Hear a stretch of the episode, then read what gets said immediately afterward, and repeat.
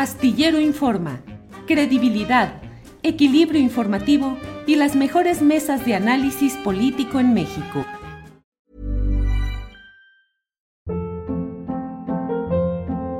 Hold up. What was that? Boring. No flavor. That was as bad as those leftovers you ate all week. Kiki Palmer here, and it's time to say hello to something fresh and guilt-free. Hello Fresh. Jazz up dinner with pecan-crusted chicken or garlic butter shrimp scampi. Now that's music to my mouth. Hello Fresh. Let's get this dinner party started. Discover all the delicious possibilities at hellofresh.com. Hey, it's Ryan Reynolds, and I'm here with Keith, co star of my upcoming film, If, only in theaters, May 17th. Do you want to tell people the big news? All right, I'll do. Sign up now and you'll get unlimited for $15 a month in six months of Paramount Plus Essential Plan on us. Mintmobile.com slash switch. Upfront payment of $45 equivalent to $15 per month. Unlimited over 40 gigabytes per month. Face lower speeds. Videos at 480p. Active Mint customers by 531.24 get six months of Paramount Plus Essential Plan. Auto renews after six months. Offer ends May 31st, 2024. Separate Paramount Plus registration required. Terms and conditions apply if rated PG.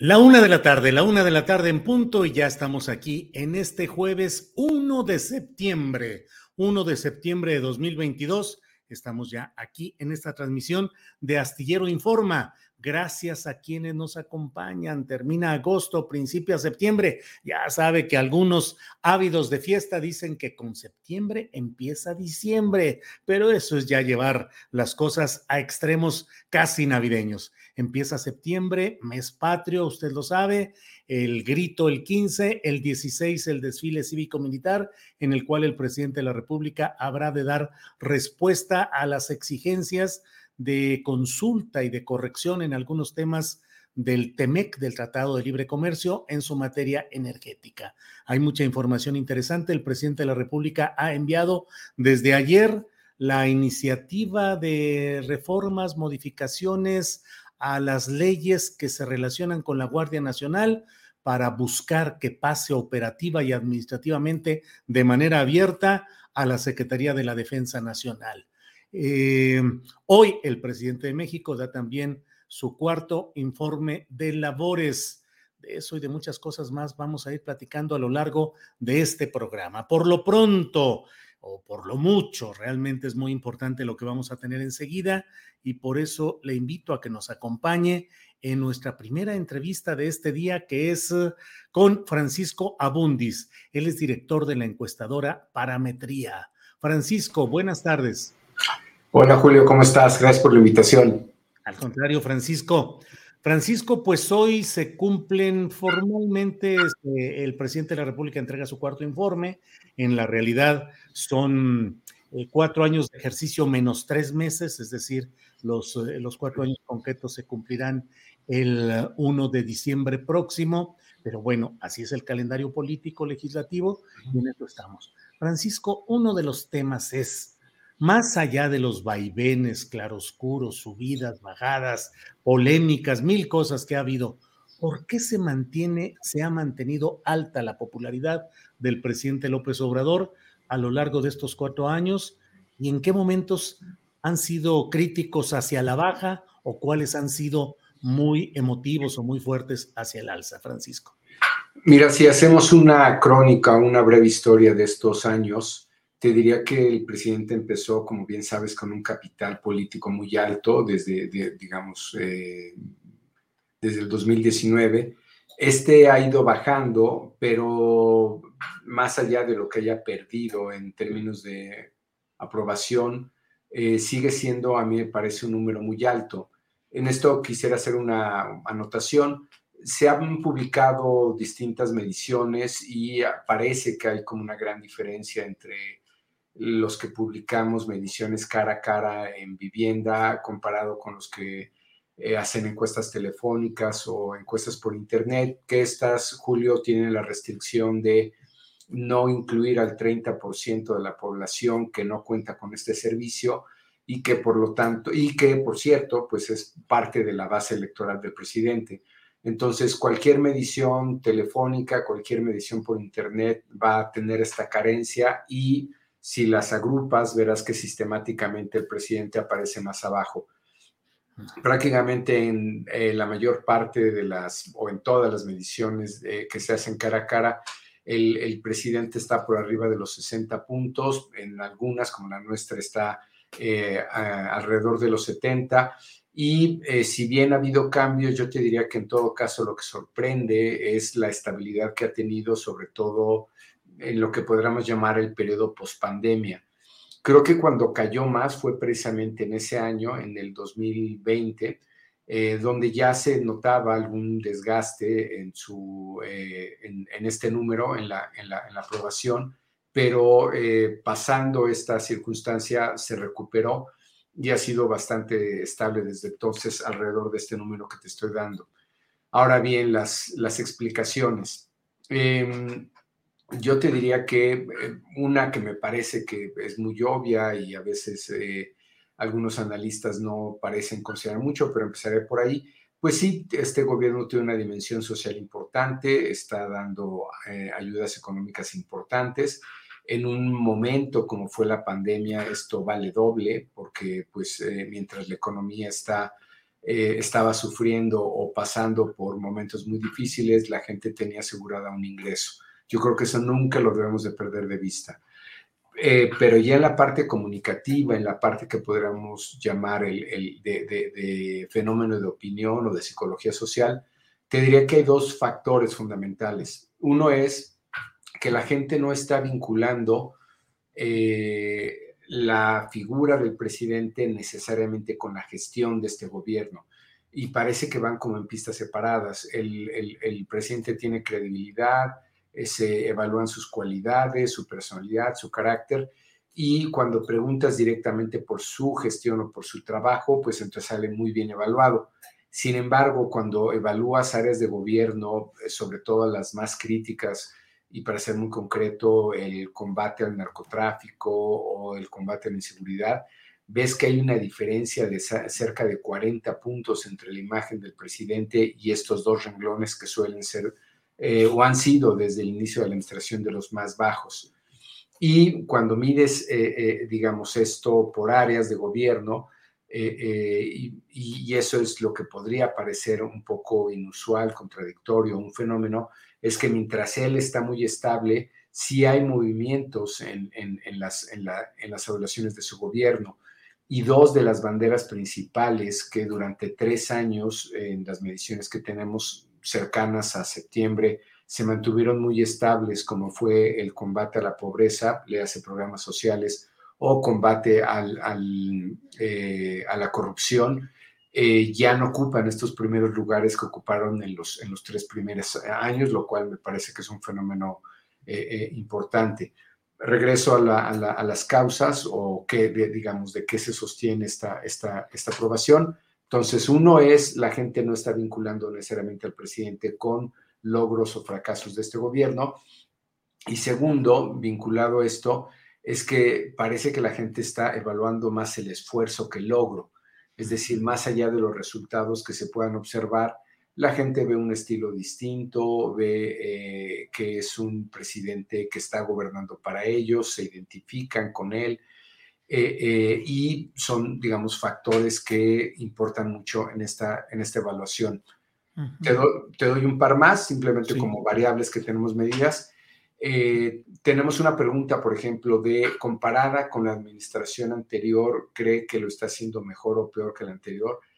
El, referente que tiene eh, el actual presidente López Obrador eh, es tan bajo, digamos, fue, llegó a niveles históricamente bajos en su popularidad. Recuerdas que el, el, expresidente Peña Nieto llegó a niveles que nunca has visto en este país, que la mayor parte de la gente considera que esta es una mejor administración. Y el otro factor que me parece importante, que si bien se ha desgastado todavía los números le, digamos, le dan alguna ventaja al presidente, es si estamos ya en el momento de evaluar eh, eh, su gestión o le falta tiempo. Empezamos con niveles de 70% de la gente que decía en 2019 que obviamente le faltaba tiempo, iba empezando, ah, cayó a 60 eh, el año siguiente, en el 20, y ya estamos en niveles de 50. 54% de la población cree que necesita más tiempo, pero otro 44 dice que ya es tiempo de evaluar o, de ver resultados. Eh, entonces, parece que está muy estable en este primer indicador, Julio, pero hay otros indicadores que se están moviendo y se están moviendo bastante.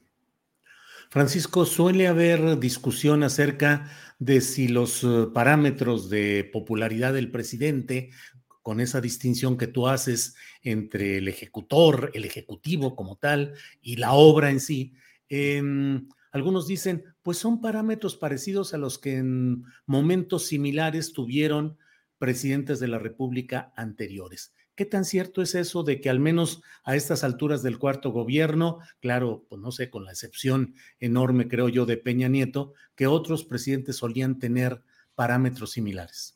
Eh, la, pregunta o las variables que medimos son muy similares, Julio. Sin embargo, creo que para la gente la misma pregunta puede representar cosas distintas. Y por eso este fenómeno que estamos viendo, que yo lo recuerdo, eh, digamos, recientemente, eh, que se había presentado antes fue con el expresidente Fox, cuando la, gente empezaba a, ver que su candidato por el que había votado no estaba dando necesariamente los resultados que esperaba, empezaban a argumentar o justificar este, estos problemas de gestión por eh, variables externas que no tenían que ver con él, con su intención. Este fenómeno ya lo hemos visto. Eh, sin embargo, como bien señalas, parece que es la misma variable, pero creo que en distintos momentos para diferentes presidentes significa distintas cosas para el público. Y yo creo que como pocas veces esta variable hoy día está muy centrada en las cualidades personales del presidente, nuevamente más allá de su eh, ejecución. Y eso creo que sí es un fenómeno distinto. Francisco, en el medio periodístico ha sido impactante la innovación, el cambio con el presidente López Obrador, sobre todo a partir de las mañaneras, que cambió radicalmente todo el estilo y la forma como los presidentes de la República se comunicaban. Eh, en otros terrenos, en la economía, hay también quienes eh, se asombran, pues, de que se mantengan eh, parámetros económicos positivos cuando las circunstancias son negativas y hay quienes hablan de que el propio presidente recurre a ciertas medidas o ideas de él que estremecen, digamos, los criterios tradicionales. En cuestión de encuestas de opinión, de, de demoscopía, de estudios de opinión pública, ¿qué ha sido diferente en cuanto al estilo de López Obrador? Es decir, a ti como especialista en estos temas, ¿Qué te ha hecho cambiar, mover o confirmar? Mira, yo, yo creo que el, eh, fenómeno que, observamos de este lado, como dicen los diagnósticos de opinión, está muy vinculado con los fenómenos de comunicación. Y en este caso, como bien señalas, su forma de comunicar, que si bien no tenemos referente en, la presidencia, sí tenemos referente en gobiernos locales y es él mismo cuando fue jefe de gobierno.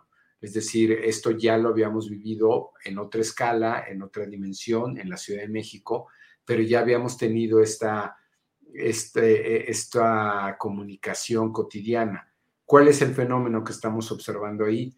Que eh, a diferencia, digamos, de una administración más convencional, normal, tú tienes a los medios de comunicación, ahora las redes sociales, que es el nuevo fenómeno, que te están traduciendo lo que pasó, el evento, eh, sea que tenga que ver con gobierno o no, eh, te, están traduciendo si hubo algo grave que pasó con el tema de inseguridad, si hay que entender eh, un posible un conflicto o un diferendo con un gobierno como el de Estados Unidos, si los empresarios se manifestaron, cualquier fenómeno que está allá afuera creo que lo que es muy distinto y tiene impacto sobre la opinión pública es muy distinto, como bien dice, en términos comunicativos, pero tiene un impacto a este lado. Hoy día el presidente es fuente de información y eso nunca lo habíamos visto. Es decir, el, presidente en algún sentido se ha convertido en, tu competidor, en el competidor de muchos otros colegas tuyos, algunos a favor, otros en contra, eh, pero para la gente tiene la misma validez de, digamos, eh, eh, voceros tradicionales de medios de comunicación, como puede ser, no sé, te pongo el ejemplo de López Dóriga, porque estuvo uno de los noticieros más importantes que estuvo este, tuvo este país, o de los más visibles, o puede ser Loret de Mola, o puede ser tú mismo, ¿no? Este, quien, quien eh, él mismo está compitiendo en la interpretación de los eventos allá afuera. Y eso creo que es algo que no habíamos visto, como bien señalas, a nivel nacional, que sí lo habíamos visto a nivel local. ¿Qué es lo que a mí me parece interesante de ese fenómeno si observamos precisamente qué pasó en la jefatura de gobierno con, con, esta, con esta presencia, pues, casi te diría omnipresente, constante en medios de comunicación? que cuando dejó de estar en esa conferencia, sus niveles de aprobación y credibilidad y reputación cayeron de manera pues dramática, a mí me parece, Julio. Y yo casi te lo adelantaría, me parece que es uno de los peligros que puede tener ese, ese, ese sistema o esa, ese mecanismo. Me parece que para mantenerlo, para mantener eh, esta eh, presencia, pues hay que hacerlo así, de manera cotidiana todos los días. Incluso él siendo autocrítico dijo que probablemente ya era necesario también estar los sábados y los domingos, porque él sabe que cualquier vacío informativo que se genera, y eso tú, tú, tú lo sabes también, alguien se va a encargar de ocuparlo y es un espacio que él no está dejando. Ese es el fenómeno y que para nosotros nos impacta en términos de opinión, porque pues nosotros también nos encargamos de ver cuál es la fuente de información, qué credibilidad tiene una noticia, una creencia, una actitud, y frecuentemente esto acaba en el propio presidente. Es un fenómeno de opinión. Francisco, te agradezco mucho esta oportunidad de platicar. Cierro con una última pregunta. Durante el tiempo de Andrés Manuel López Obrador como candidato, como dirigente partidista, pues muchas veces opinó negativamente de las encuestas, diciendo que estaban cuchareadas, que eran adulteradas, que no había que creerles. Luego ha habido toda esta etapa en la cual durante estos cuatro años, menos tres meses de gobierno federal, pues eh, las encuestas en general le han sido muy positivas y han sido presumidas, señaladas, difundidas, tanto en la mañanera como por parte de sus seguidores. ¿Qué pasará cuando las cosas lleguen a cambiar si es que cambian? Volver otra vez al señalamiento de que esas encuestas son cuchareadas y forman parte de la mafia del poder, Francisco? Pues mira, es un, es un eh, esto no es privativo del presidente, me parece que es un fenómeno muy genérico en la clase política o entre algunos actores. Cuando los números o los datos no te vienen bien o son críticos, pues se cuestiona la fuente de información. Cuando los números te favorecen, bueno, pues las aplaudes, las aprecias, las valoras, eh, las recomiendas, recomiendas su uso. Eh, yo creo que él es un usuario muy educado de estas mediciones, él tiene sus propias fuentes de información, eh, pero yo creo que esto depende básicamente de si las mediciones le, dan o no la razón a él para, para eh, ejercer ese nivel de crítica. Te daría un ejemplo, por ejemplo, donde él no las ha cuestionado, pero dentro del gremio te diría que debería de haber como sin un escándalo una revisión fuerte en 2021, Julio, em, cometimos una de las sobreestimaciones más grandes de una fuerza pública. Digamos, se nos cuestionó mucho en 2012, casi fue de ese tamaño y nadie dijo nada. El tamaño de sobreestimación a Morena, que quedó finalmente, como bien sabes, alrededor del 34, 35%, fue de casi 7 puntos porcentuales en promedio. Hubo mediciones que lo sobreestimaron hasta en 10 todos, absolutamente todo el gremio, Julio, sobreestimó a Morena. Eh, y nadie habló de eso, nadie, no, se dejó pasar, pero en términos de medición, en términos de error, fue un, y siendo autocríticos, fue un error serio fue un error grave. Obviamente nadie llamó la atención sobre eso.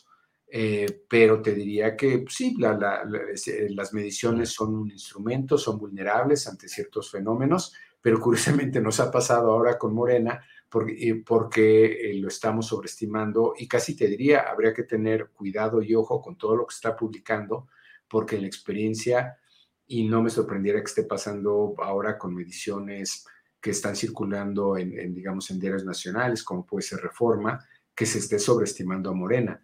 Como le viene bien a Morena, como le viene bien al presidente, pues nadie dice nada.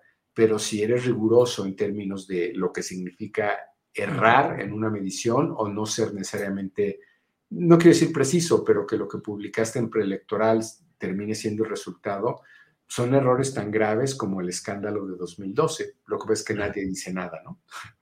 Sí.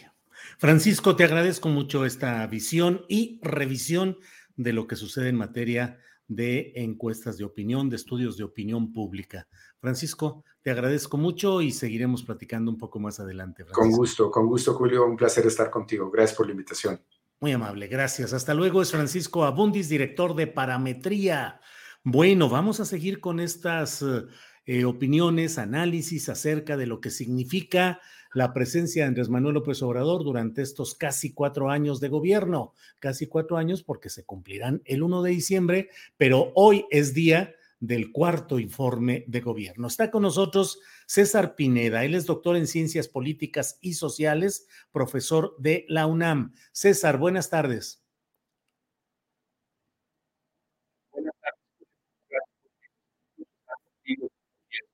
Se escucha entrecortado, César. Este, mm, que, se, que te salgas y que vuelvas a entrar, por favor, porque no se escucha bien, César. Se escucha entrecortado. Por favor, salte de ahí y vuelves a entrar otra vez a la liga de StreamYard que te dieron y aquí te esperamos. Bueno, pues vamos a hablar acerca con él acerca de un, pues un balance acerca del tema político, eh, qué es lo que ha pasado en este, en este tiempo, cuáles son los pros, los contras, qué es lo que ha sucedido, eh, un análisis que nos lleve eh, a recorrer algunos de los puntos básicos de lo que ha sido este movimiento político, social, económico, cultural que se ha realizado eh, a lo largo de estos cuatro años casi.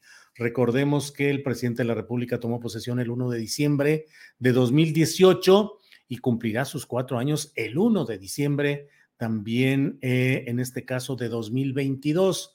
Eh, hay quienes dicen eh, que ha habido, que se le debe de sumar los casi seis meses que se dieron desde la elección en 2018 hasta la toma de posesión, porque Enrique Peña Nieto haga de cuenta que abdicó que dejó el poder y dijo yo ya me voy, ahí nos vemos, y dejó el camino abierto para que desde entonces empezara a preparar de una manera sistemática todo el arribo al poder formal de Andrés Manuel López Obrador. A lo largo de este tiempo ha habido muchos uh, fenómenos, muchos altibajos, muchos momentos eh, discutibles, eh, pero lo cierto es que la confianza de una amplia porción de la sociedad mexicana está eh, con el proyecto que encabeza Andrés Manuel López Obrador y particularmente con él, y que esa porción está significada particularmente por quienes están en, en tareas de, em, en, las tareas o aquellos segmentos que están caracterizados por tener un menor ingreso económico y por formar parte eh, de los segmentos sociales y económicos marginados, nunca atendidos, nunca atendidos, eh, y que por tanto en esta ocasión con Andrés Manuel López Obrador han tenido, han sido el punto de referencia básica. Recordemos que Andrés Manuel López Obrador, su lema fundamental ha sido por el bien de todos, primero los pobres. Ya ha dedicado una buena parte de su esfuerzo cotidiano de comunicación, de giras, y por otra parte también en términos presupuestales ha dedicado mm, pues una parte sustancial al apoyo económico, al apoyo asistencial a los grandes segmentos de la población que como consecuencia de un sistema político injusto, desigual, eh, depredador de las mayorías, pues como consecuencia de ello se vive una constante desatención a esos segmentos socioeconómicos desfavorecidos. Y Andrés Manuel López Obrador lo que ha hecho es eh, atender sobre todo esos segmentos. Pero mire, vamos ya de regreso con César Pineda, doctor en Ciencias Políticas y Sociales, profesor de la UNAM. César, ya estamos por aquí. Buenas tardes, Julio. Gracias por la invitación. Muy bien, el sonido muy bien. Gracias, César. César, pues estamos intentando hacer un recuento de cómo ha sido este tiempo de Andrés Manuel López Obrador en el Poder Ejecutivo Federal. Hoy se rinde su cuarto informe de gobierno, no centrarnos solo en lo que se pueda informar o no hoy, sino en general en este tiempo. ¿Cómo lo caracterizarías? ¿Qué destacarías de este tiempo político, César?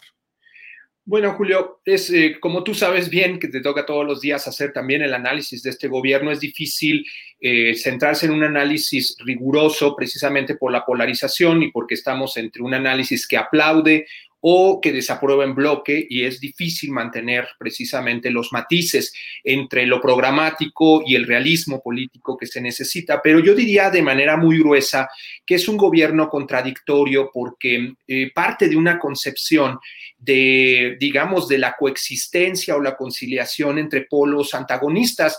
Y esto se expresa en todas las políticas de gobierno. Esto es muy extraño, ¿no? En un gobierno que yo diría es un, gobierno que intenta ser equilibrista. Eh, esto quedaba muy bien representado en una política medioambiental que promovía, digamos, eh, la lucha contra los agrotóxicos y a su vez dentro del mismo gabinete se promovía su uso, ¿no? Es decir, dos políticas totalmente distintas que coexisten al interior del gobierno. Y así podemos ver en cada una de las políticas públicas y de sus esferas e incluso dentro de su gabinete, políticas que podrían ser y que deben ser reconocidas como progresistas, pero que siempre están con un lado contradictorio, con un lado errático, con un lado que es necesario criticar y con un lado digamos que es difícil que los seguidores de la, cuarta transformación reconozcan por el, contexto político en el que se vive. Entonces, digamos que el gobierno de López Obrador, como eh, en medio de un Estado nacional en crisis, que es también el punto de partida que todos deberíamos reconocer. Es decir, un Estado nacional que quedó prácticamente en ruinas, en descomposición, en, muchos sentidos y en muchos sectores prácticamente colapsado. Eh, estamos viviendo un gobierno que intenta eh, restaurar o regenerar, incluso como el nombre de su partido, eh, al Estado. Y esa misión la hace de manera a veces políticamente incorrecta, a veces eh, se puede decir que con políticas acertadas y a veces pareciera con políticas que no concordaran con un programa que se considerara de izquierda. César, una de las propuestas, digo, entre otras, la lucha contra la corrupción, el avanzar en el combate a la inseguridad pública, pero una de las propuestas esenciales ha sido cambiar el régimen político. Ahí juega un papel fundamental Morena y bueno, ha habido críticas de quienes consideran, consideramos que ha habido una llegada sistemática de cuadros que contradicen el sentido de la regeneración nacional. En ese terreno, en el político, ¿se han cambiado realmente las reglas? ¿Se ha cambiado de un régimen a otro? ¿Podemos hablar del viejo régimen o ese viejo régimen sigue teniendo presencia, infiltración y perspectivas ahora. César. A cuatro años del gobierno de López Obrador, bien podríamos decir que es más un intento de gobierno de salvación nacional, un gobierno bien intencionado en muchas áreas, pero no una transformación del tamaño que anunció el propio López Obrador, equiparándolo con la revolución eh, y con la independencia. Este, esta tendencia general del presidente a exagerar y a, la hipérbole eh, no ayudan porque no sitúa el tamaño real y las condiciones reales y pragmáticas de la situación del país. Por un lado. Por el otro, tenemos que a nivel de gobernabilidad sí hay una intención eh, muy clara desde eh, la presidencia de la República de expulsar del aparato de Estado y provocar incluso y deslegitimar y atacar constantemente a las élites partidarias por un lado, a las élites intelectuales por el otro, no así a las élites económicas, que ha sido un discurso mucho más conciliador, mucho más, eh, digamos, eh, que busca el acuerdo y que no busca la confrontación. Ahí López Obrador ha encontrado su propio límite en relación a no agitar, no polarizar y no contradecir a los verdaderos poderes económicos. En el sentido político, eh, yo hablaría más bien de un cambio de gobernabilidad más que de un cambio de régimen, especialmente por dos cosas. Creo que la forma de gobernabilidad de López Obrador es quizá la parte más polémica y la parte más eh, criticable de, digamos, de una nueva forma de gobernar.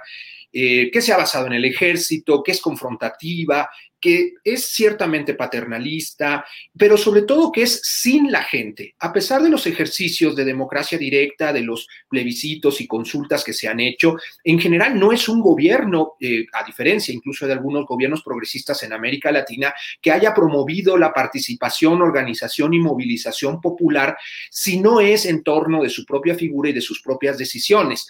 Y en ese sentido, yo no podría hablar de un cambio de régimen en el sentido de un cambio político real, de tanto las formas de acceso al poder como de las formas de poder popular que muchos gobiernos progresistas sí empujaron en América Latina como, digamos, como mayor o como uno de los elementos principales de su forma nueva de gobernabilidad. Entonces, por un lado, tenemos esta, digamos, disputa cotidiana con cierta parte de las élites del viejo régimen, esto es cierto y hay que reconocerlo, pero no necesariamente el advenimiento de una nueva fuerza política construida desde abajo y una nueva forma de gobernar que fuera más democrática, más horizontal y que sobre todo empoderara a los más, eh, a los de abajo, a los más vulnerables, a los pobres, que es el discurso que ha eh, encabezado el propio presidente. César, están por cumplirse cuatro años de gobierno del presidente López Obrador. En diciembre eh, su mandato está recortado en dos meses porque así se, se, estableció una reforma constitucional, de tal manera que el tiempo político se viene de manera acelerada y ya está encima con este destape de las corcholatas que hizo el propio presidente López Obrador. El tiempo político parece recortarse, la posibilidad de hacer cambios profundos, de hacer reformas profundas. Eh, ¿Qué espera, qué podríamos esperar en cuanto a la continuidad? De ese proyecto que descansa mucho desde mi punto de vista en la fuerza, en el imán electoral personal de López Obrador, cuando pase a otra persona que podría no tener el mismo carisma y el mismo jalón electoral de López Obrador, casi diría que en el escenario no veo a nadie que pueda tener esa misma fuerza y ese mismo carisma. ¿Qué puede pasar en términos políticos cuando López Obrador entregue el poder, César? Esta pregunta es sustantiva, Julio, porque creo que no estamos comprendiendo por completo el fenómeno de López Obrador, que es precisamente, bueno, la posición de sus críticos es que solo es como el flautista de Hamelin, con muchísima gente detrás, ¿no? Eh, bailando y danzando al ritmo que él toque.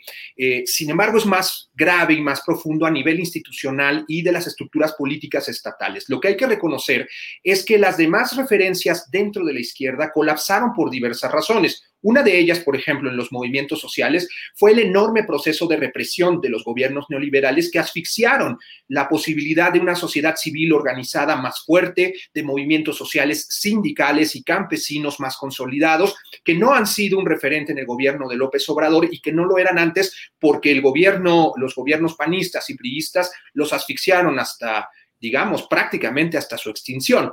Por el otro lado, tenemos el colapso de los partidos políticos tradicionales, incluyendo al Partido de la Revolución Democrática, que representaba a la izquierda institucional, pero también el colapso del partido eh, del PRI, que fue el que gobernó. Es decir, vemos un fenómeno donde los actores políticos se fueron hundiendo uno a uno y fueron hundiendo además, hundiéndose además en una estructura estatal que por segmentos, por territorios, de abajo hacia arriba y de arriba hacia abajo, fue eh, descomponiéndose orgánicamente, organizativamente, y con la corrupción y el narcotráfico fueron debilitándose como instituciones, además de sumarse, por supuesto, a la desinstitucionalización del viejo régimen autoritario priista. Esto nos deja, si no hay movimientos sociales fuertes, si no hay partidos políticos de oposición fuertes, si no hay instituciones realmente fuertes en los hechos, lo que nos deja es al país eh, girando alrededor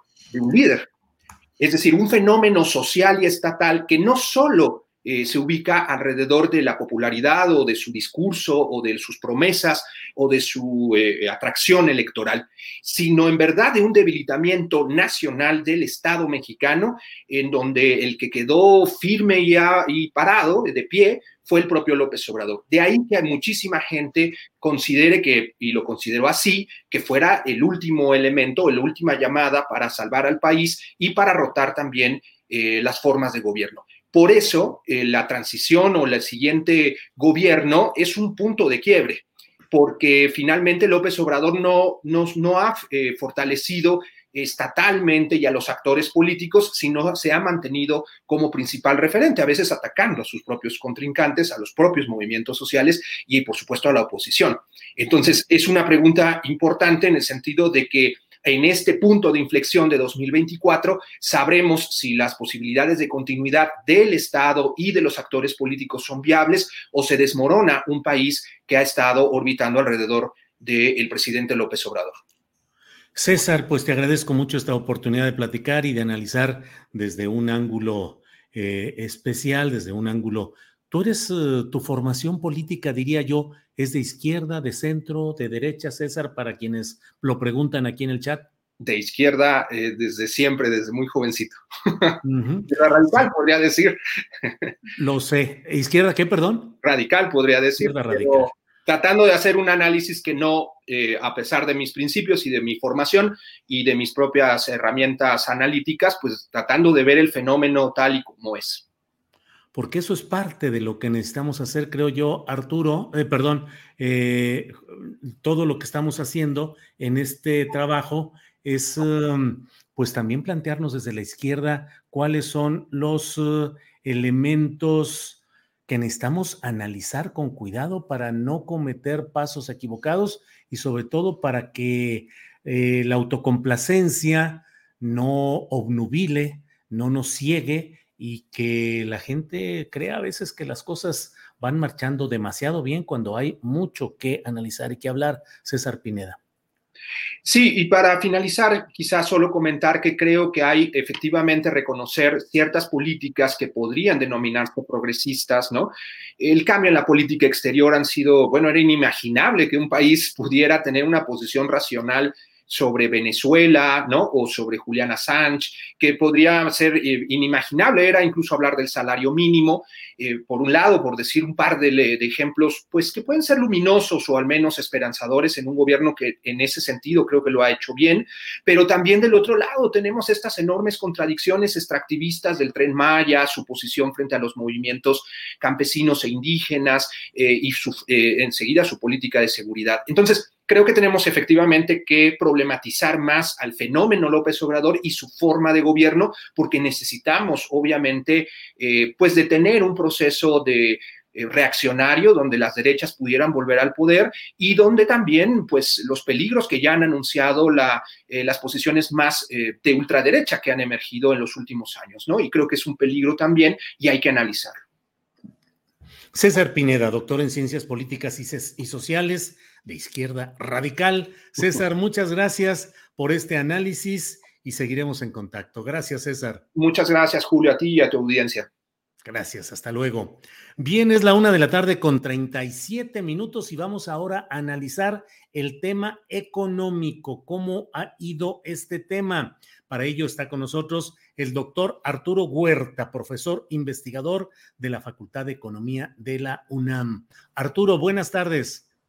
Buenas tardes, Julio. Gracias por la invitación. Al contrario, Arturo.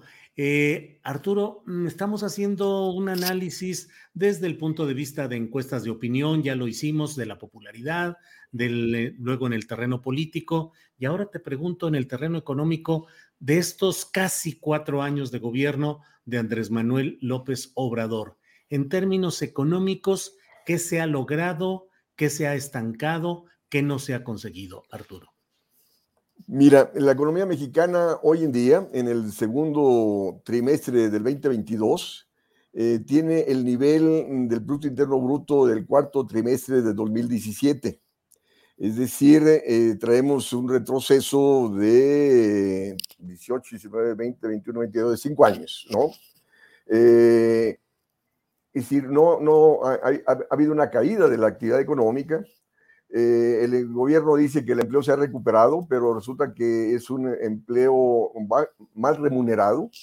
Eh, si bien se ha incrementado el salario mínimo, lo que han hecho los empresarios es desemplear y volver a emplear a los trabajadores con uno o dos salarios mínimos. El 70% de la población ocupada está entre uno y dos salarios mínimos. Ha disminuido eh, la población ocupada arriba de dos salarios mínimos, es decir, se ha pauperado la estructura salarial y eh, ello ha llevado a que, no obstante, los programas sociales que el gobierno ha venido instrumentando no te contrarreste la pobreza en el país.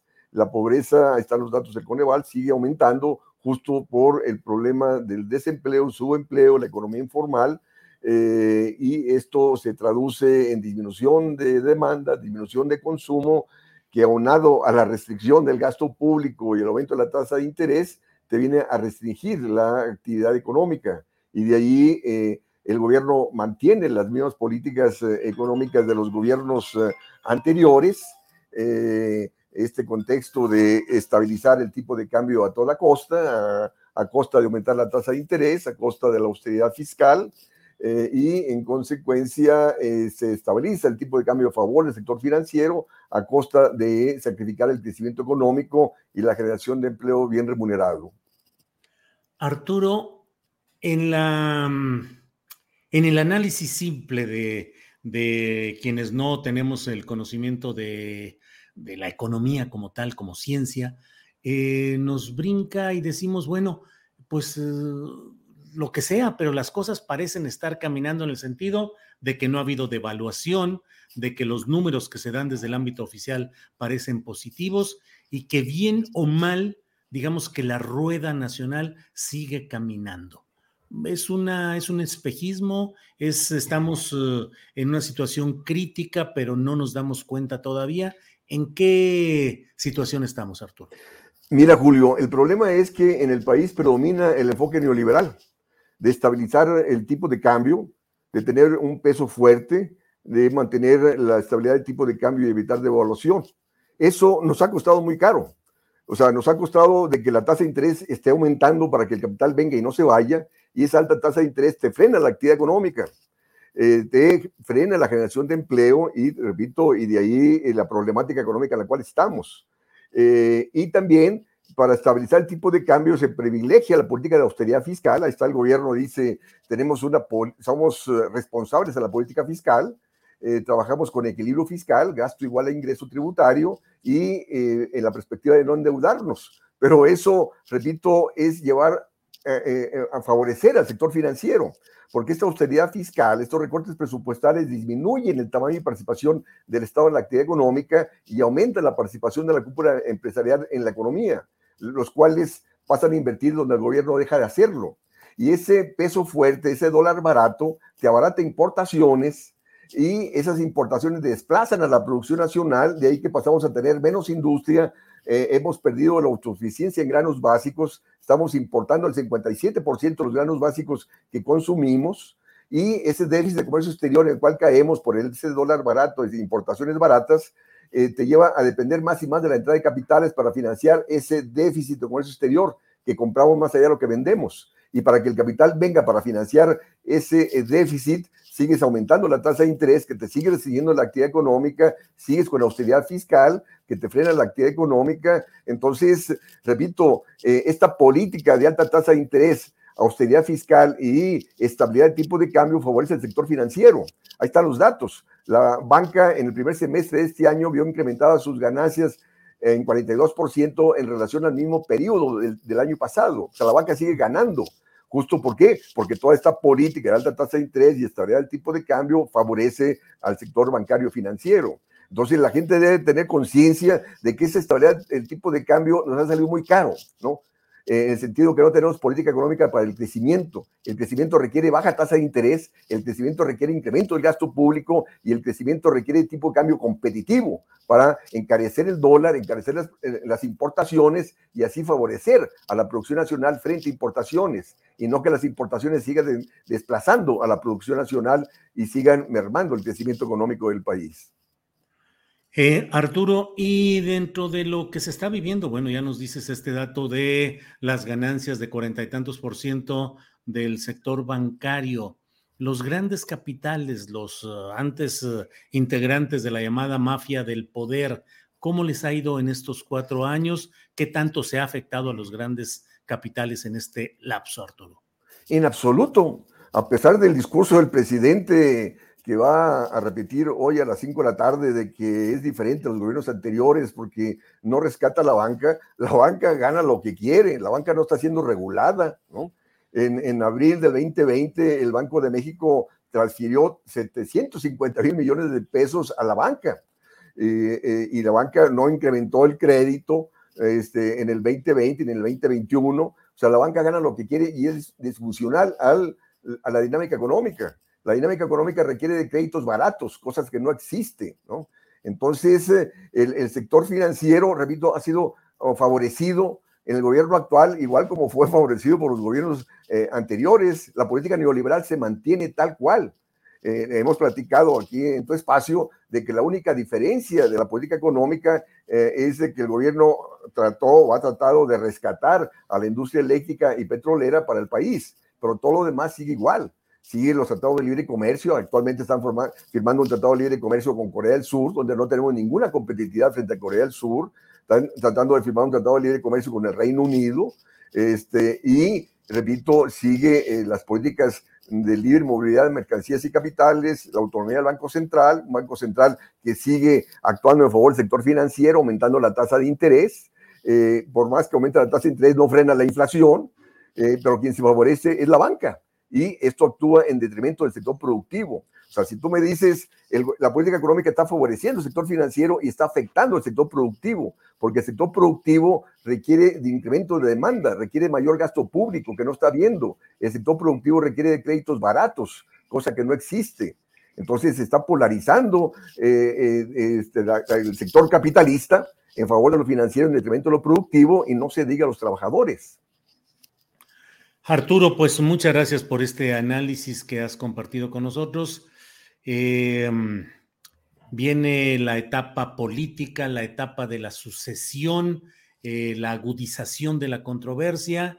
Las fuerzas eh, contrarias al proyecto del presidente López Obrador habrán de redoblar esfuerzos para confrontarlo. Eh, ¿Qué estimas o qué consideras que puede venir en este fin de sexenio? Mira, retomando un poco lo que decía ah, César anteriormente en la entrevista de la cuestión política, yo creo que la popularidad del presidente va a ir disminuyendo porque los problemas económicos se están recrudeciendo. Eh, este aumento de la tasa de interés eh, que se está incrementando el costo del crédito, te está frenando la actividad económica, te está aumentando la cartera vencida. Y en consecuencia, ah, esas ganancias de la banca van a desaparecer conforme aumente la cartera vencida. Entonces, eh, vamos a un contexto donde la inflación va a seguir, porque la inflación no se disminuye aumentando la tasa de interés ni restringiendo el gasto. La inflación es un es problema de oferta, de producción. Y el aumento de la tasa de interés y la contracción del gasto público más contraen la producción, más, más escasez de productos pasa a haber y seguirá la escasez de productos. Es decir, vamos a un contexto recesivo inflacionario. Entonces, por lo tanto, el 2023 y 2024, donde todo el mundo está pensando ya en el 2024, va a ser una crisis en este país que no sé a dónde nos va a llevar, porque no tenemos líder, no tenemos partidos políticos que se preocupen por el país. Todo el mundo quiere ser bien visto por el gran capital para ser opción de gobierno, pero el capital financiero no votó por el gobierno. Entonces, eh, repito, el 2023 y 2024 va a ser un contexto de crisis que va a recrudecer eh, la lucha de clases en este país, donde los eh, grandes excluidos, el noventa y tantos por ciento de excluidos, se va a manifestar por política agrícola, por política industrial, por política de empleo, por política de incremento salarial, y el gobierno y ningún gobierno de los que hemos tenido responde a esas demandas. Arturo, pues muchas gracias por la oportunidad de platicar en esta ocasión y seguiremos atentos para ver cómo sigue este tema siempre eh, difícil de entender a veces, pero siempre impactante en nuestra vida cotidiana, que es la economía. Arturo, muchas gracias y seguimos en contacto. Tengas buenas tardes, gracias. Igual, hasta luego. Ha sido Arturo Huerta, eh, doctor en economía, profesor en la Universidad Nacional Autónoma de México, un pensador de izquierda, también debo decirlo, es alguien con una, una formación política y una actividad política personal como un hombre de izquierda. Eh, bueno, vamos a seguir adelante con lo que tenemos en esta ocasión. Mire, hay un tema que me resulta eh, hoy, ayer, ayer el, presidente de la República envió la mm, propuesta de reformas legales relacionadas con la Guardia Nacional. Eh, hay una serie de consideraciones que me parece que vale la pena compartir. El presidente dice que plantea a la Cámara de Diputados que se apruebe una fórmula equilibrada para que el ejército, y estoy leyendo sobre todo la nota publicada en la jornada por Georgina Saldierna y Enrique Méndez, donde se dice pues que el presidente propone eh, que el ejército tenga el control operativo y administrativo de la Guardia Nacional, pero continúe como institución civil adscrita a la Secretaría de Seguridad Pública y Protección Ciudadana, que contará con facultades rectoras en materia de política criminal. En la, en la exposición de motivos de, este, de esta iniciativa, el presidente López Obrador señala, el propósito final de esta iniciativa no es militarizar el país o implantar el autoritarismo, sino cuidar con la tutoría de la Secretaría de la Defensa Nacional el crecimiento sano de la que debe ser la principal institución de seguridad pública de México. Eh, ante esto, eh, se reconoce en la propia exposición de motivos que eh, esta reforma es necesaria porque el riesgo para el Estado mexicano es sumamente delicado, porque el crimen organizado se ha convertido, comillas, en una fuerza cuasi militar que usa la violencia en contra de la población y de las instituciones públicas, se cierran comillas. La verdad es que es un debate profundo, interesante, que por desgracia parece que no va a tener todo el espacio para la discusión en la Cámara de Diputados, porque según lo que se ha dicho, eh, se pretende que sea presentada rápidamente y con dispensa de trámites para que mañana, viernes 2 de septiembre, pueda ser conocida en la propia Cámara de Diputados y en un descuido, si se aceleran los trámites, pueda ser aprobada.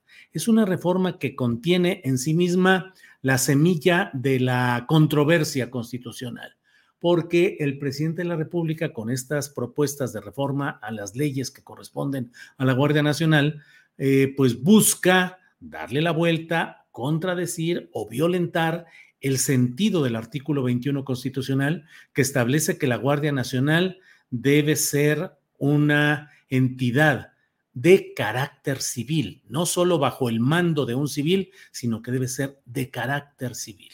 La manera como se aprobó la constitución de la Guardia Nacional casi eh, cuatro años atrás fue precisamente el hecho de prometer a la sociedad que esta Guardia Nacional iría progresivamente eh, conformándose en un camino hacia lo civil. Sin embargo, pues eh, eh, la dinámica de los hechos ha llevado a que no sea así.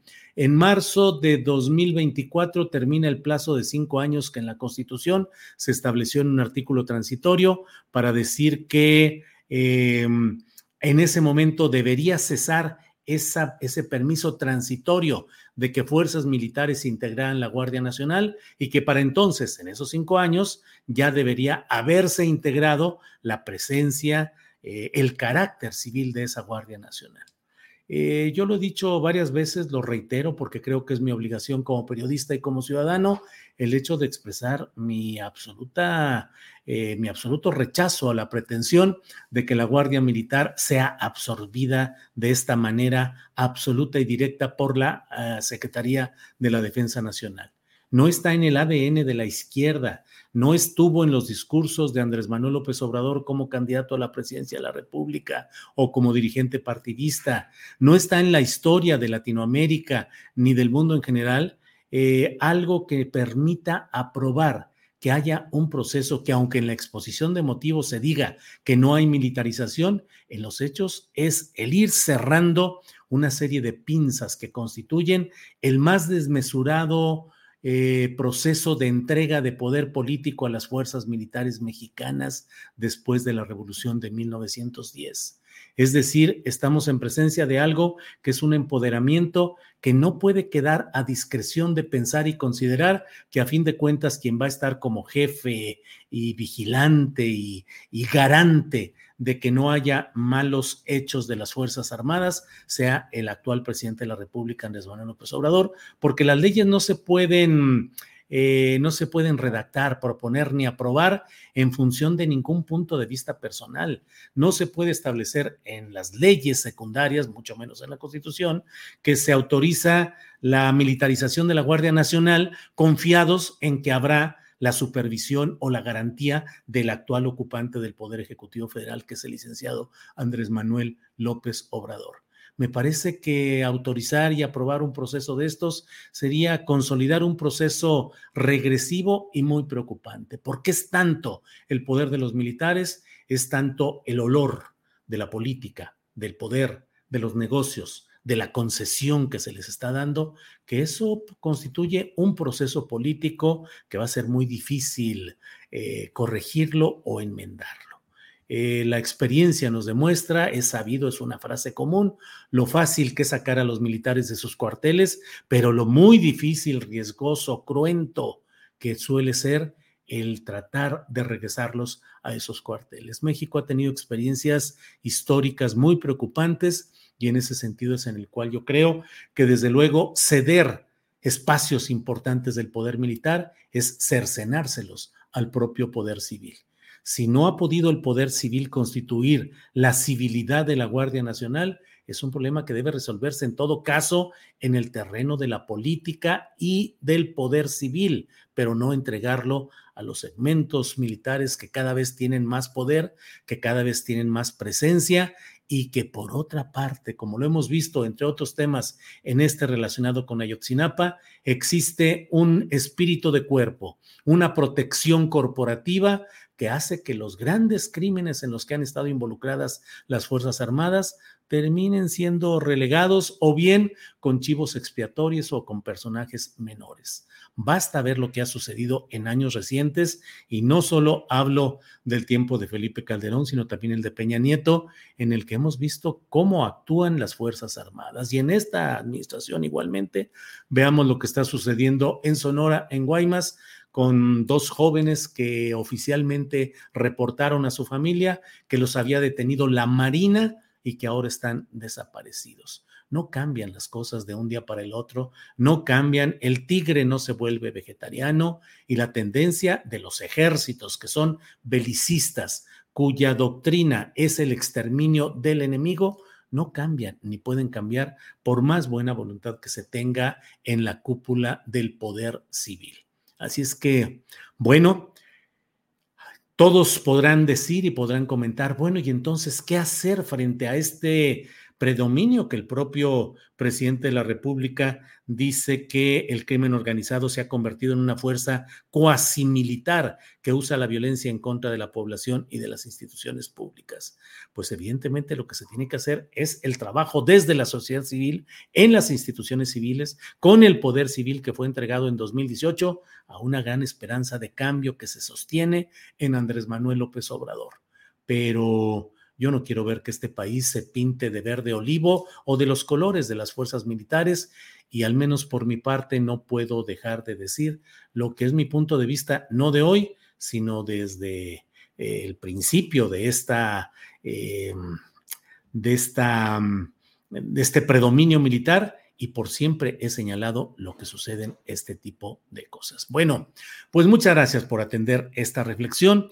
Es la una de la tarde con 57 minutos. Eh, déjeme un poquito eh, seguir leyendo algunos de los comentarios que están por aquí. Em, eh, Pedro Gutiérrez dice ave de mal agüero. Pues ojalá y fuera un ave de mal agüero y ojalá no tuviera ni el antecedente histórico y que no hubiera razón en mis palabras. Me encantaría estar equivocado y aceptarlo. Adrián Araujo, nos vale madre, somos obradoristas a muerte y que pase lo que tenga que pasar. Órale. Eh, depende y muy respetable tu opinión, dice Sandy Natura. Eh, Mario, Julio, ¿sabes cuándo va a capturar Estados Unidos a los 80 mil estadounidenses que venden drogas allá?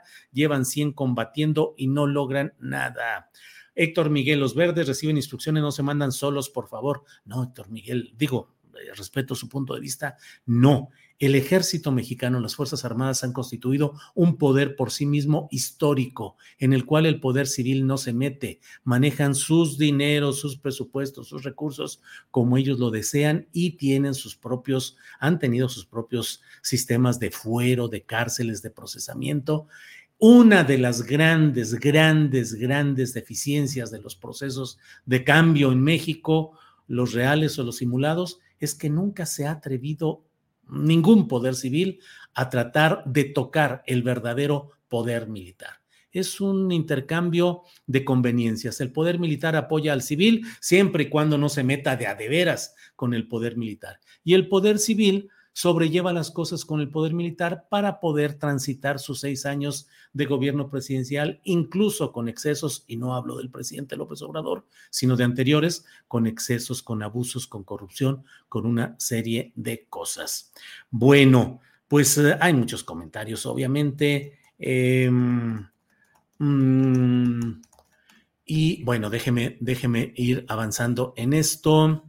Eh, la Sedena es una de las mafias más peligrosas, dice Contrainfórmate. Ja, ja, ja, es fácil hacer afirmaciones temerarias desde un micrófono, dice Celara, y también desde un tuit, Celara.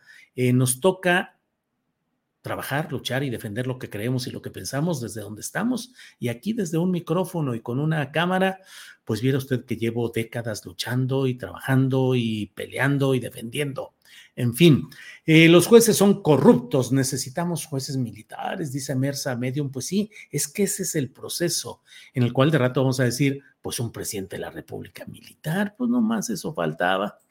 Eh, Sergio García, muchas gracias, Julio, por siempre mantener un ejercicio periodístico crítico. Eh, Luz Irene Morán, apoyo absoluto a la opinión de Julio en cuanto al ejército. Bueno, mire usted, son las dos de la tarde y no lo va a creer usted, pero es la hora adecuada para entremos con los que sí saben de estos temas, que son mis compañeros periodistas de esta mesa de seguridad, que aquí arrancamos con ella a las 2 de la tarde este jueves 1 de septiembre. Ya está por ahí don Víctor Ronquillo, que debe estar revisando los datos para ver qué es lo que nos va a decir de ratito. Víctor, buenas tardes. Hola, buenas tardes. Con mucho gusto de saludarlos a todos. Julio, un abrazo para Ricardo, que ya veo ahí también, para ti y para el público que nos escucha. Gracias, Víctor. Ricardo Ravelo, buenas tardes. ¿Qué tal, Julio? Buenas tardes. Como siempre, un placer estar en esta mesa los jueves. Saludos a Víctor y al público que nos está sintonizando en este momento.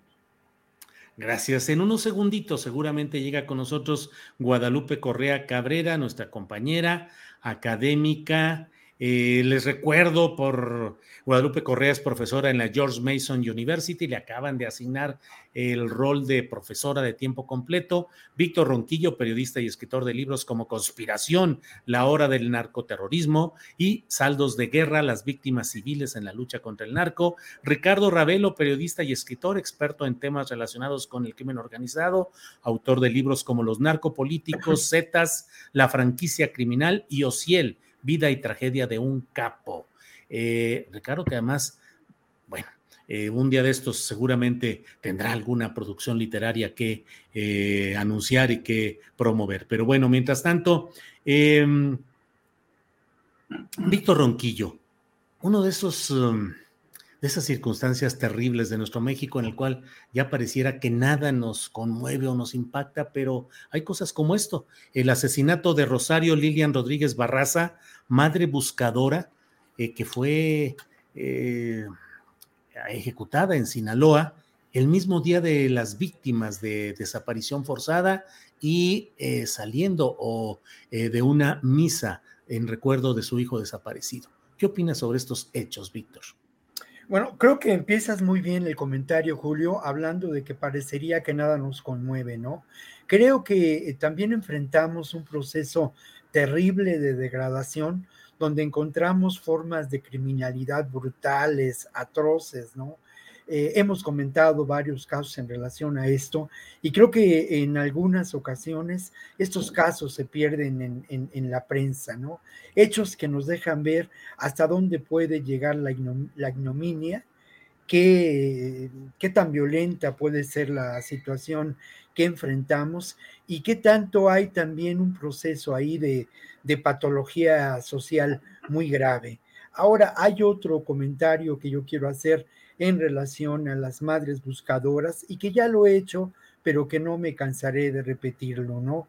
Mira, estas eh, mujeres han convertido su dolor en una acción política trascendente, ¿no? Han transformado ese dolor y esa inmovilidad que puede provocar la pérdida de un hijo o de una hija en una acción política que ha sido sumamente importante para poner en tela de juicio la acción del Estado mexicano en términos de la búsqueda de las personas desaparecidas, ¿no? Creo que lo que sucede con esta mujer allá en Sinaloa es parte también de la realidad que enfrentan estas mujeres buscadoras, ¿no? Salir a regiones apartadas, en muchas ocasiones sin ninguna protección, con lo mínimo para para, realizar esta búsqueda realmente las confronta a un peligro eh, muy grande. Por otra parte, también, este es otro rubro y otro tema, pues no hay duda de que seguimos enfrentando una amplia eh, vinculación, una amplia red de complicidades establecidas entre las fiscalías, los poderes fácticos de la criminalidad que llevan y el poder político que llevan a un ámbito enorme de impunidad. Sí, gracias, Víctor. Eh, damos, eh, yo no sé si ya está lista Guadalupe. Vamos por ahí, Guadalupe. Guadalupe, buenas tardes. Muy buenas tardes, Julio. Este se me hizo un poquito tarde, disculpa, pero aquí estoy con ustedes, con, como siempre, con todos los jueves, y muy contenta de platicar sobre estos nuevos temas este, que son muy complicados. Este tema del asesinato por parte de grupos armados de una de las madres buscadoras en este país. Este, también eh, este, la, señora Rocío Lilian Rodríguez Barraza, este, eh, del colectivo Corazones sin Justicia. Este nombre dice mucho, ¿no? Dice, dice mucho y, el tema de, lo, de las desapariciones forzadas en el país es un tema y es un flagelo que nos ha venido, este, que se ha venido eh, acumulando. Sin embargo, creo que no hemos eh, analizado el tema y, desafortunadamente también, eh, eh, quizás esto que voy a decir no va a ser muy popular, porque no se ha querido hablar del tema de una forma directa y los, este, algunas ONGs internacionales que han apoyado a estos colectivos con mucha razón. Cuando estamos hablando de una madre que busca a sus hijos porque fueron desaparecidos por la delincuencia organizada, creo que tenemos que entender que es un, que es un flagelo, que es un dolor muy grande.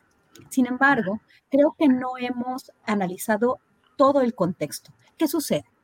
Durante la guerra contra las drogas y en el, y en el contexto de, de, esta, de este conflicto armado que se generó, declarado por el, eh, con el, por el gobierno mexicano y avalado por el gobierno de los Estados Unidos a través de la iniciativa Mérida, porque recordemos que la participación de las Fuerzas Armadas fue avalada en este contexto y la, la relación que tuvieron, por ejemplo, este, los aparatos de fuerzas especiales de la Marina con la DEA, quien realmente tuvo mucha más confianza. Las armas que se vendieron al, ejército mexicano por parte del Comando Norte, billones de dólares. Solamente en los primeros años del gobierno de Enrique Peña Nieto se, vendieron varios billones de dólares en armamento para guerra.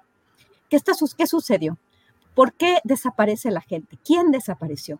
¿Por qué cada uno, por qué estas madres están buscando a sus hijos? Independientemente de la, de la actividad a la que se dedicaban, si es la mayoría, si es uno, si son dos, el que sea.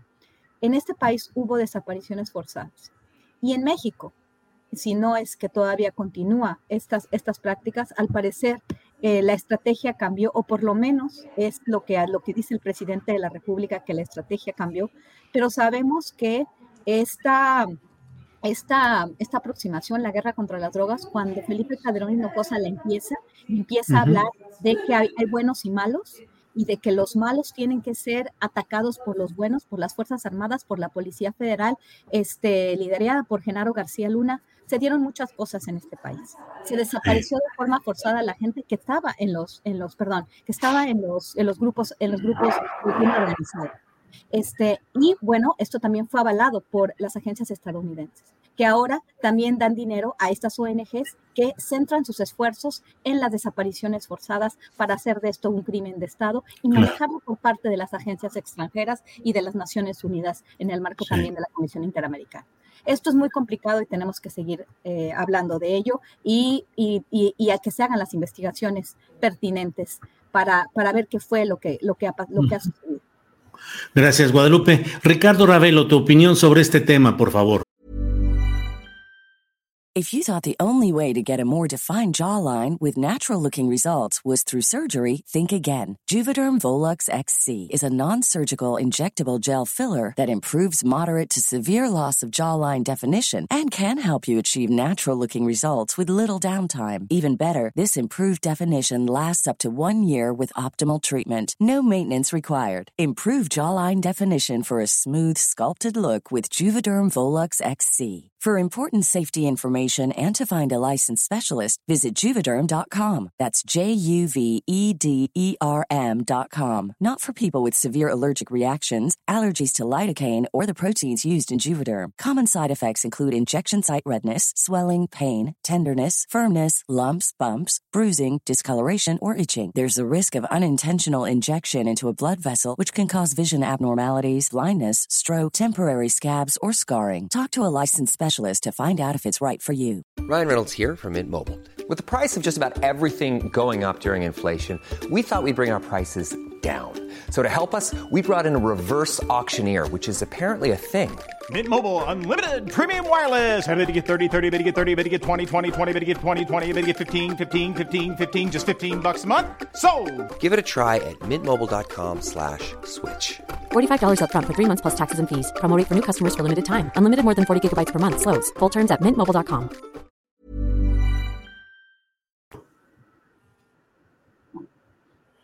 Mira, Julio, pues eh, por donde se le mire a esta situación de desapariciones, asesinatos de, de los eh, padres de familia, eh, es un drama.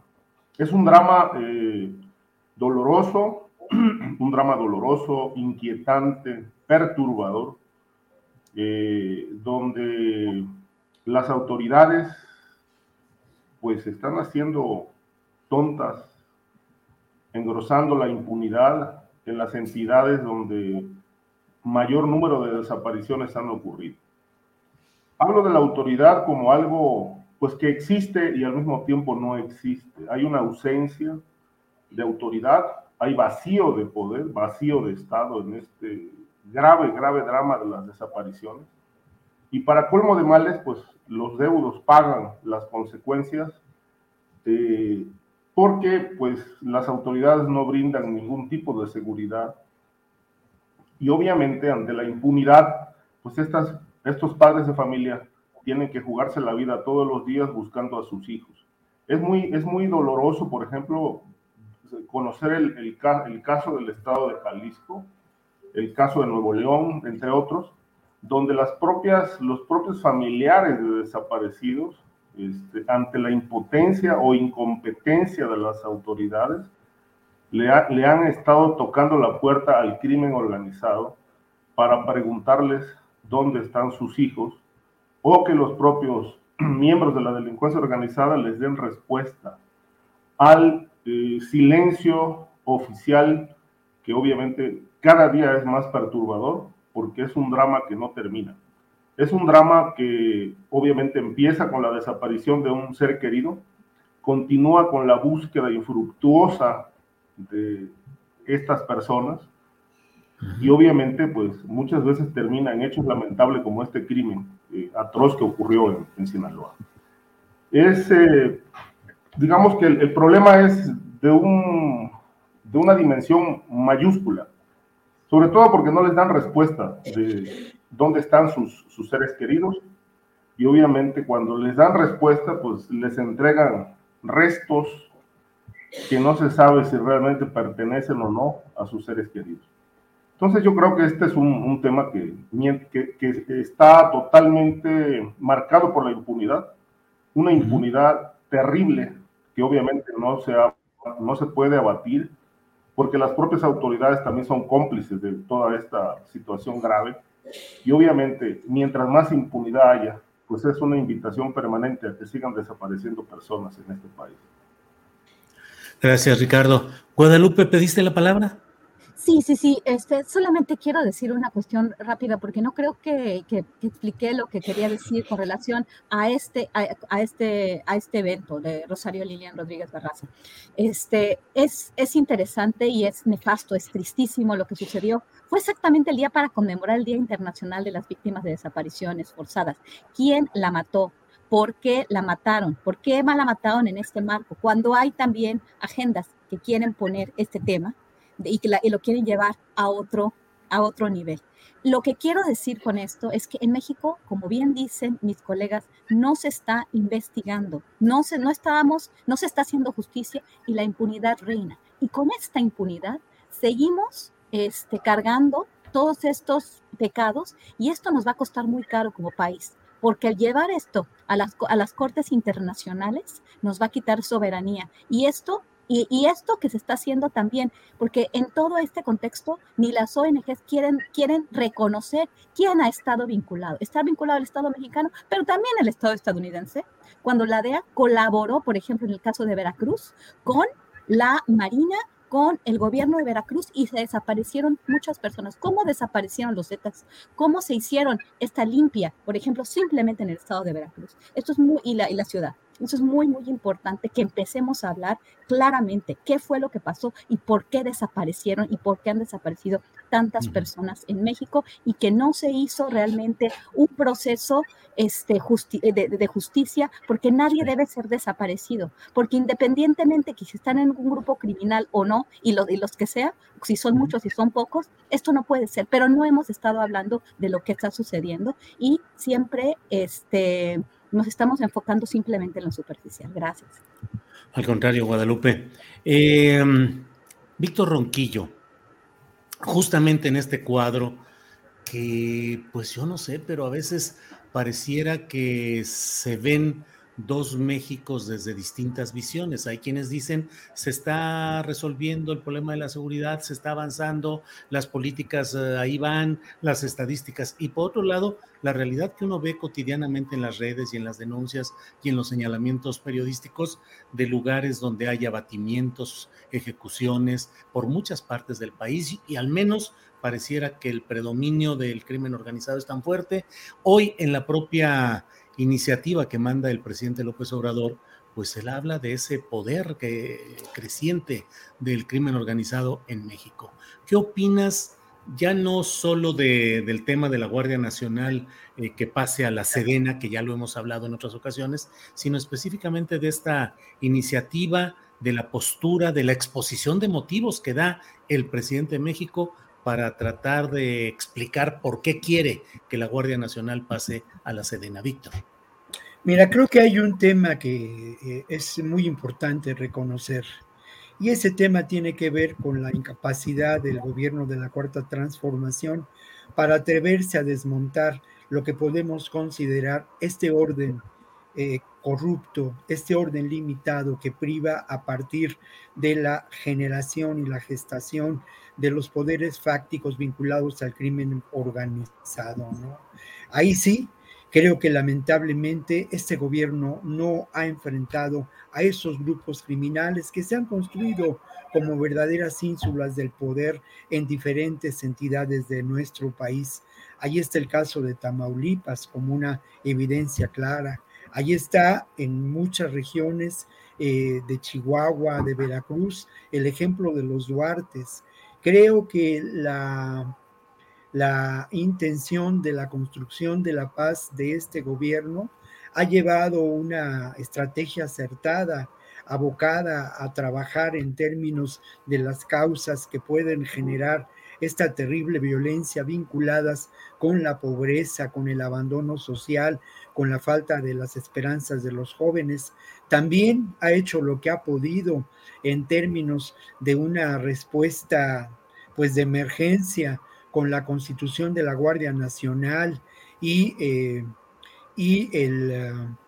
Y sin duda, ¿no? El otorgamiento de las tareas de seguridad pública al ejército y a la marina, pero creo que ha faltado, si me lo permites, Julio, y esta es una reflexión de fondo que daría para mucho, ha, ha faltado una tarea de una acción verdaderamente política de reconocimiento de esta realidad. Una tarea política de gran envergadura, sin duda, que tendría que ver con desmontar estos elementos de, corrupción que se gestaron de manera determinante, no precisamente cuando la guerra del narco, sino que se gestaron después de la caída de lo que había sido el, eh, el, sistema político mexicano tradicional y la llegada de Vicente Fox y esa construcción de diferentes ínsulas del poder y la... Ah, y la construcción de espacios de poder político por parte de gobernadores, ¿no? Es un tema que, que, da para mucho, pero creo que ahí, ahí es donde está la clave. Por eso es, es muy difícil que el tema de seguridad pública, el tema de seguridad, eh, como, lo, como ha sido tratado, se, se pueda resolver encontramos estos fenómenos y no hablamos del número de personas ejecutadas, que lamentablemente se ha multiplicado, tampoco hablamos del número de personas desplazadas por la violencia y tampoco hablamos de un hecho que es innegable y que, y que el propio gobierno actual reconoce, ¿no?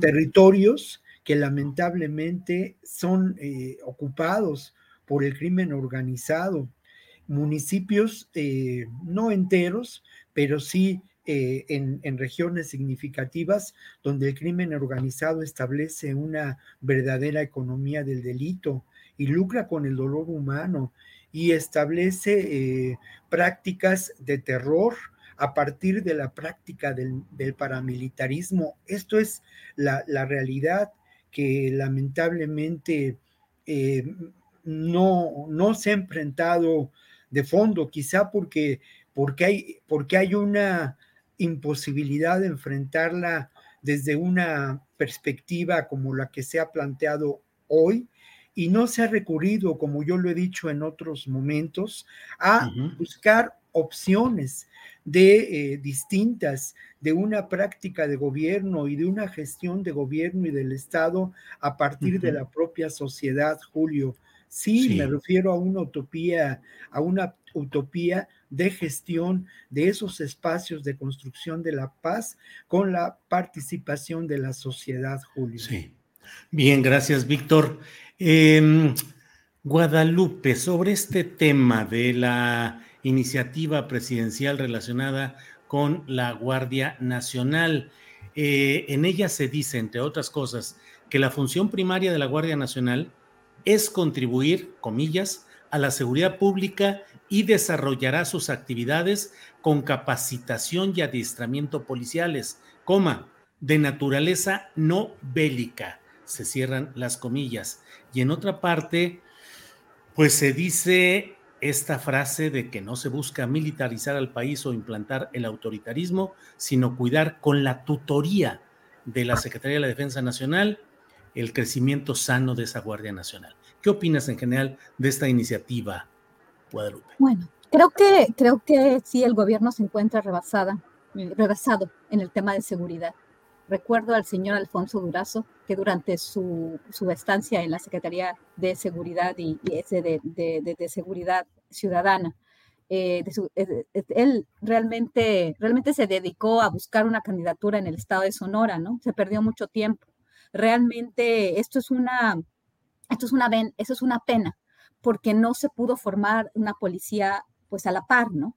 Y bueno, la Guardia Nacional, como ya hemos dicho en otras ocasiones, parecía ser necesaria en ese momento. Y bueno, el, hecho de una policía semimilitarizada se planteó la, creación de la gendarmería, primeramente también Genaro García Luna y, el señor Medina Mora, el, procurador general de la República en ese momento, habían planteado esta necesidad debido a la militarización de los grupos del crimen organizado. Pero la idea era a la par ir construyendo una policía, porque el problema de las policías locales y algunas policías a nivel estatal. Nada de esto se ha hecho. Entonces, realmente para este gobierno pareciera ser más fácil, pues realmente hacer esta policía militar y ya finalmente, pues así, deshacerse de cualquier problema, ¿no? Pero sabemos que los militares no hacen labores de policía. Eh, desde el principio se hizo una crítica brutal a la, y la incorporación de, las fuerzas federales, en especial de la Marina Armada de México y de la Secretaría de Defensa Nacional a labores de seguridad pública. ¿Qué fue lo que pasó? Hemos tenido este, cientos de miles de muertos en este país no necesariamente únicamente por la inclusión, pero sí por la, por la, por la dinámica que se crea en ese sentido. ¿Seguimos haciendo lo mismo? Claro, vamos a hacerlo con, con protección a derechos humanos. Pues entonces, ¿qué, ¿de qué estamos hablando? ¿no? Creo que por eso cada una de las agencias de seguridad tiene un diferente papel. Yo creo que se están haciendo las cosas mal. Creo que no se, por ejemplo, se dice, se dice cosas importantes. ¿Por qué? Porque las administraciones anteriores nos fallaron a los mexicanos en muchos sentidos. Y esto le da legitimidad al gobierno de Andrés Manuel López Obrador. Pero ¿qué va a pasar? En los siguientes años, si no se resuelven los problemas por los cuales se eligió un nuevo modelo de gobierno. Creo que este enfoque en, y sin decir abrazos no balazos, pero en atacar las causas de raíz de la pobreza, de que son la pobreza, la desigualdad, la falta de oportunidades de los jóvenes, es una cuestión básica y fundamental. Pero si a la par no mejoramos las instituciones para poder hacer justicia, pues esto nunca va a llegar a ningún lado. Y parece que no está llegando a ningún lado. El presidente habla muy bonito, el presidente tiene, tiene muchos seguidores y realmente cuando hacemos la comparación entre el proyecto de la cuarta transformación y el proyecto que dicen que es neoliberal, que realmente de liberal tiene muy poco, porque realmente fueron puros oligopolios transnacionales los que se fortalecieron, este, al hacer esta comparación, pues dice uno, pues, pues mejor una, una promesa, ¿no? De algo mejor. Pero realmente eh, creo que se está fallando y bueno, el presidente quiere ya avanzar este proyecto ya militarmente, ¿no? No hacerlo como debió de haberse hecho, marcar términos, marcar plazos y hacer una policía que funcione a todos niveles. Creo que no se tiene un programa de gobierno a nivel nacional para poder eh, dar una respuesta a este, a este flagelo tan grande que tiene México. Gracias, Guadalupe. Ricardo Ravelo, por favor, tu opinión sobre este tema de la iniciativa de reformas legales que envía el presidente de la República eh, teniendo como punto de referencia el artículo de la Constitución en sus reformas en las cuales establece que la Guardia Nacional debe tener un carácter civil, y lo dice dos veces, no solo un mando, sino un carácter civil. En fin, sobre esta iniciativa, Ricardo, ¿qué opinas? Bueno, pues, eh, hemos comentado aquí, Julio, que es una, esto de la Guardia Nacional y adscribirla al, al ejército, pues es totalmente violatorio de la Constitución, el hecho mismo de que sea una Guardia Nacional Militar, una policía militar, bueno, es violatorio de la Constitución, pero la Constitución se viene violando, no ahora, se viene violando desde hace muchos sexenios, es decir, hay que tomar en cuenta que la, pues, los primeros destellos preocupantes de la militarización lo vimos en el sexenio de Carlos Salinas. Eh, seis años después, este, con Ernesto Cedillo, fue todavía más marcada esta presencia del ejército en tareas de seguridad, eh, aunque en aquel momento eh, se manejó como una, una coadyuvancia, como una, un apoyo a la autoridad civil para enfrentar los problemas de la, de la inseguridad, el narcotráfico, en efecto como lo estamos viviendo ahora, eh, y sobre todo en estados que, que ya eran eran este, considerados como críticos, el caso de Tamaulipas, Nuevo León, Baja California, entre otros. Incluso los propios delegados de la PGR, extinta PGR, eran muchos militares, estaban en las zonas fronterizas, eh, haciéndose cargo de las investigaciones contra la delincuencia organizada. Y paulatinamente esto, bueno, fue creciendo, creciendo, a grado tal de que, bueno, hoy parece que que los civiles no sirven para nada, que todo tiene que atenderlo el ejército, todas las soluciones las tiene el ejército, el ejército es eh, constructor, el ejército es administrador, el ejército se encarga de la seguridad, etcétera, etcétera. Todo pasa por las manos de los militares. Aquí la gran pregunta es que, independientemente de que todo esto es preocupante eh, y bastante digamos, eh, cuestionable, eh, la gran pregunta es, ¿y por qué no se resuelve la seguridad pública? Es decir, ¿cuál, qué, qué, factores están incidiendo en que esta situación de grave inseguridad no se resuelva? Eh, ¿Acaso es provocado? ¿Acaso es provocado para justificar que el ejército realmente tome todo el control de la seguridad pública en México? Eh, una vez que ya lo tienen, la otra pregunta es por qué no, no se pacifica este país. Falta de estrategia. Eh, bueno, se ha dicho que esta, esta estrategia es totalmente diferente y se ha apostado muchísimo a, a no ejercer violencia contra la delincuencia organizada bajo el argumento de que la violencia genera más violencia. Pero yo considero que a esta estrategia le faltan muchos pies, le faltan brazos, eh, ejecutores, porque no nada más es no ejercer violencia y digamos que atender las causas. Eh, hay un, un clima de inseguridad preocupante que obviamente no se está resolviendo. No quiero decir que no se esté atendiendo, simplemente la estrategia que se ha puesto en marcha es insuficiente para poder enfrentar un flagelo de esta naturaleza. Es decir, mientras la delincuencia organizada avasalla estados como Zacatecas, eh, la Guardia Nacional no mete las manos. El ejército no actúa para llevar pacificación, para detener a criminales que están generando un estado de violencia dentro de un estado de derecho. Entonces, creo yo que si no se aplica la ley, esto, es, esto parece muy simple y al, mismo tiempo es muy complejo. Si la ley no se aplica, pues no va a haber posibilidades de que esto, esto realmente se resuelva, porque aquí hemos subrayado hasta la saciedad que una de, las de las causas de toda esta violencia es la impunidad, el vacío de, que hay en los estados, donde muchas veces las propias autoridades eh, y las policías eh, están involucradas en, la generación de esta violencia porque protegen al crimen organizado. Hay fiscales ya muy señalados que están relacionados con el negocio de la delincuencia organizada y que obviamente esto también ha incidido muchísimo en que la seguridad no se, no se recomponga, no se restablezca en este país. Ahora, eh, ya, va, ya va el cuarto año de gobierno y obviamente no vemos resultados, aunque el presidente eh, se autoaplauda muchísimo, ¿no? Que, que ha bajado, que, que, solamente hay un 10%, en eso la, la tasa 10% de, de, la inseguridad es lo que tiene actualmente y es lo que él reconoce que hay en su gobierno.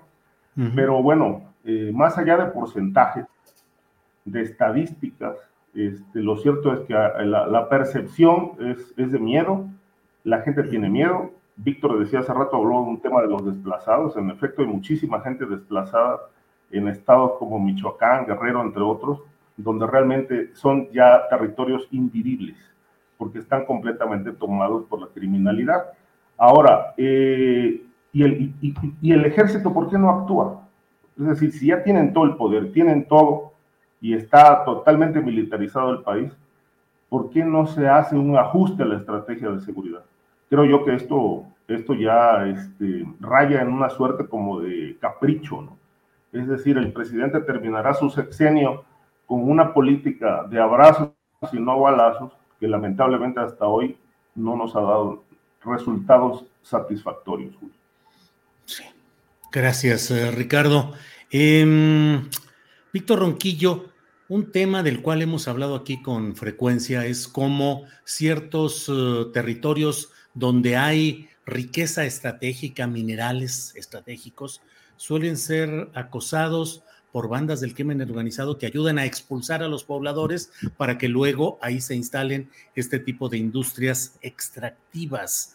Ahora tenemos el caso de Litio MX, la nueva empresa que ha anunciado el gobierno federal y se anuncia como coordinador de los primeros trabajos al gobernador de Sonora, Alfonso Durazo.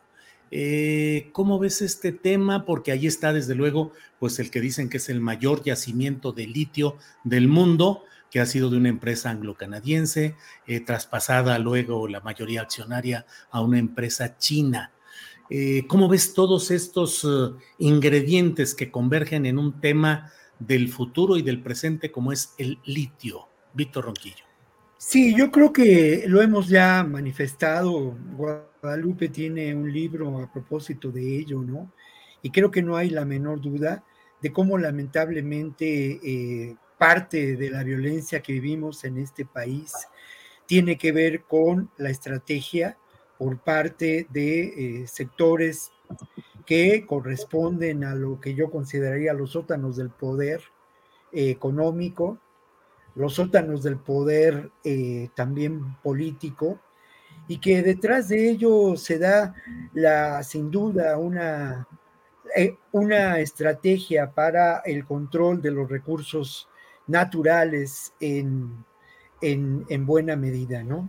Yo encontraba en esos momentos dificultades para relacionar esa estrategia de control de los recursos naturales por parte de empresas transnacionales con la estrategia de geopolítica establecida desde hace décadas por el gobierno y los intereses del complejo militar eh, industrial de Estados Unidos, ¿no?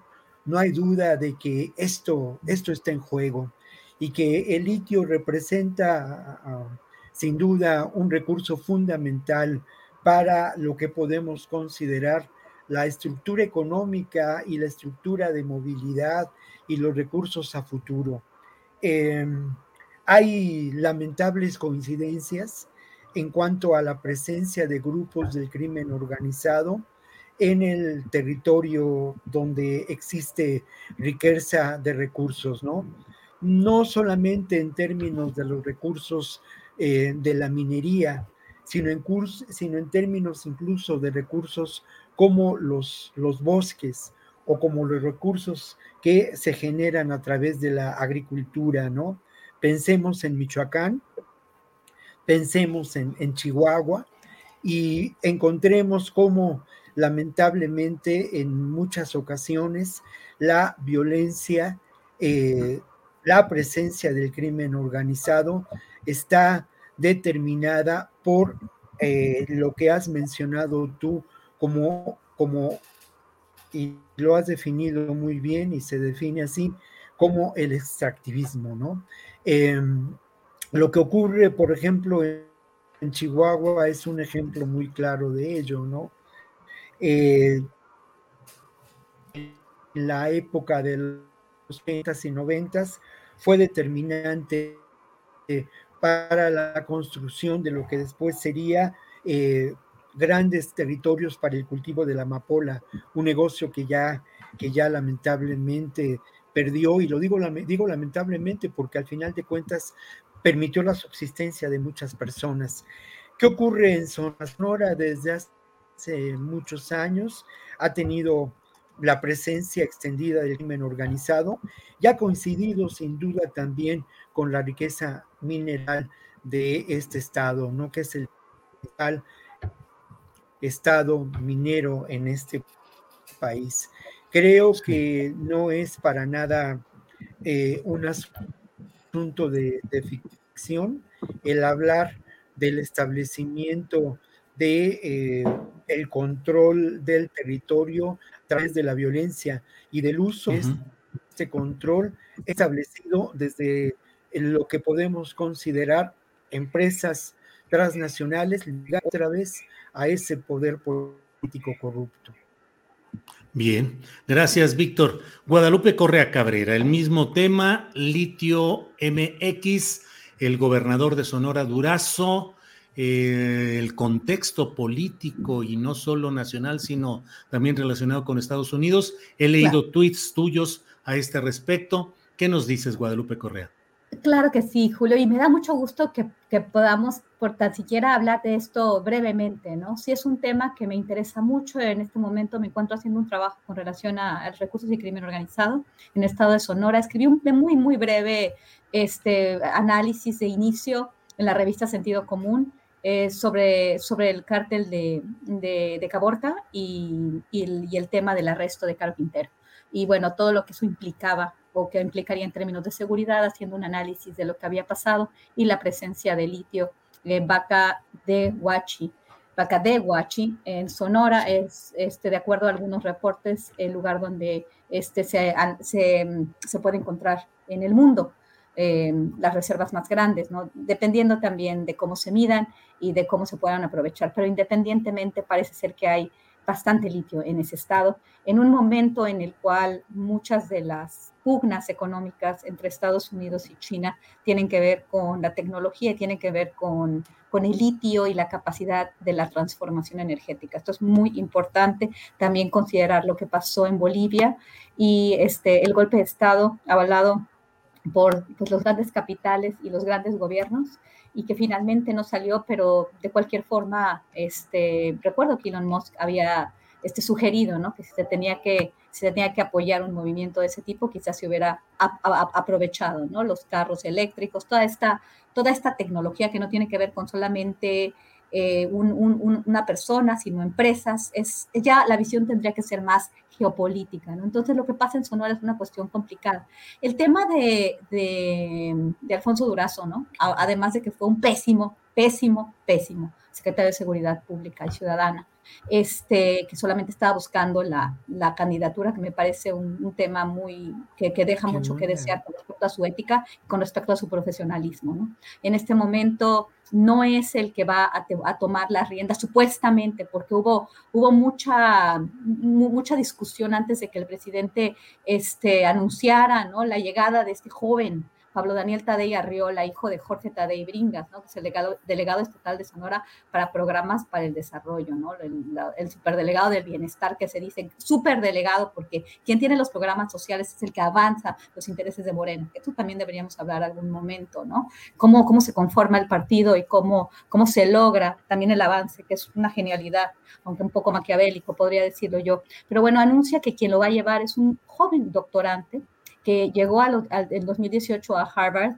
este, y que pues está relacionado con los temas ambientales, ¿no? Un ambientalista y este, está estudiando creo que es salud, salud y, y este, energías renovables. Este, es, un, es un muchacho que ha estado viendo temas ambientalistas. Yo que estudié un doctorado, pues a mí me costó mucho trabajo, me costó muchos años y, este, y pues este muchacho ya está doctorando de Harvard muy rápidamente, ¿no?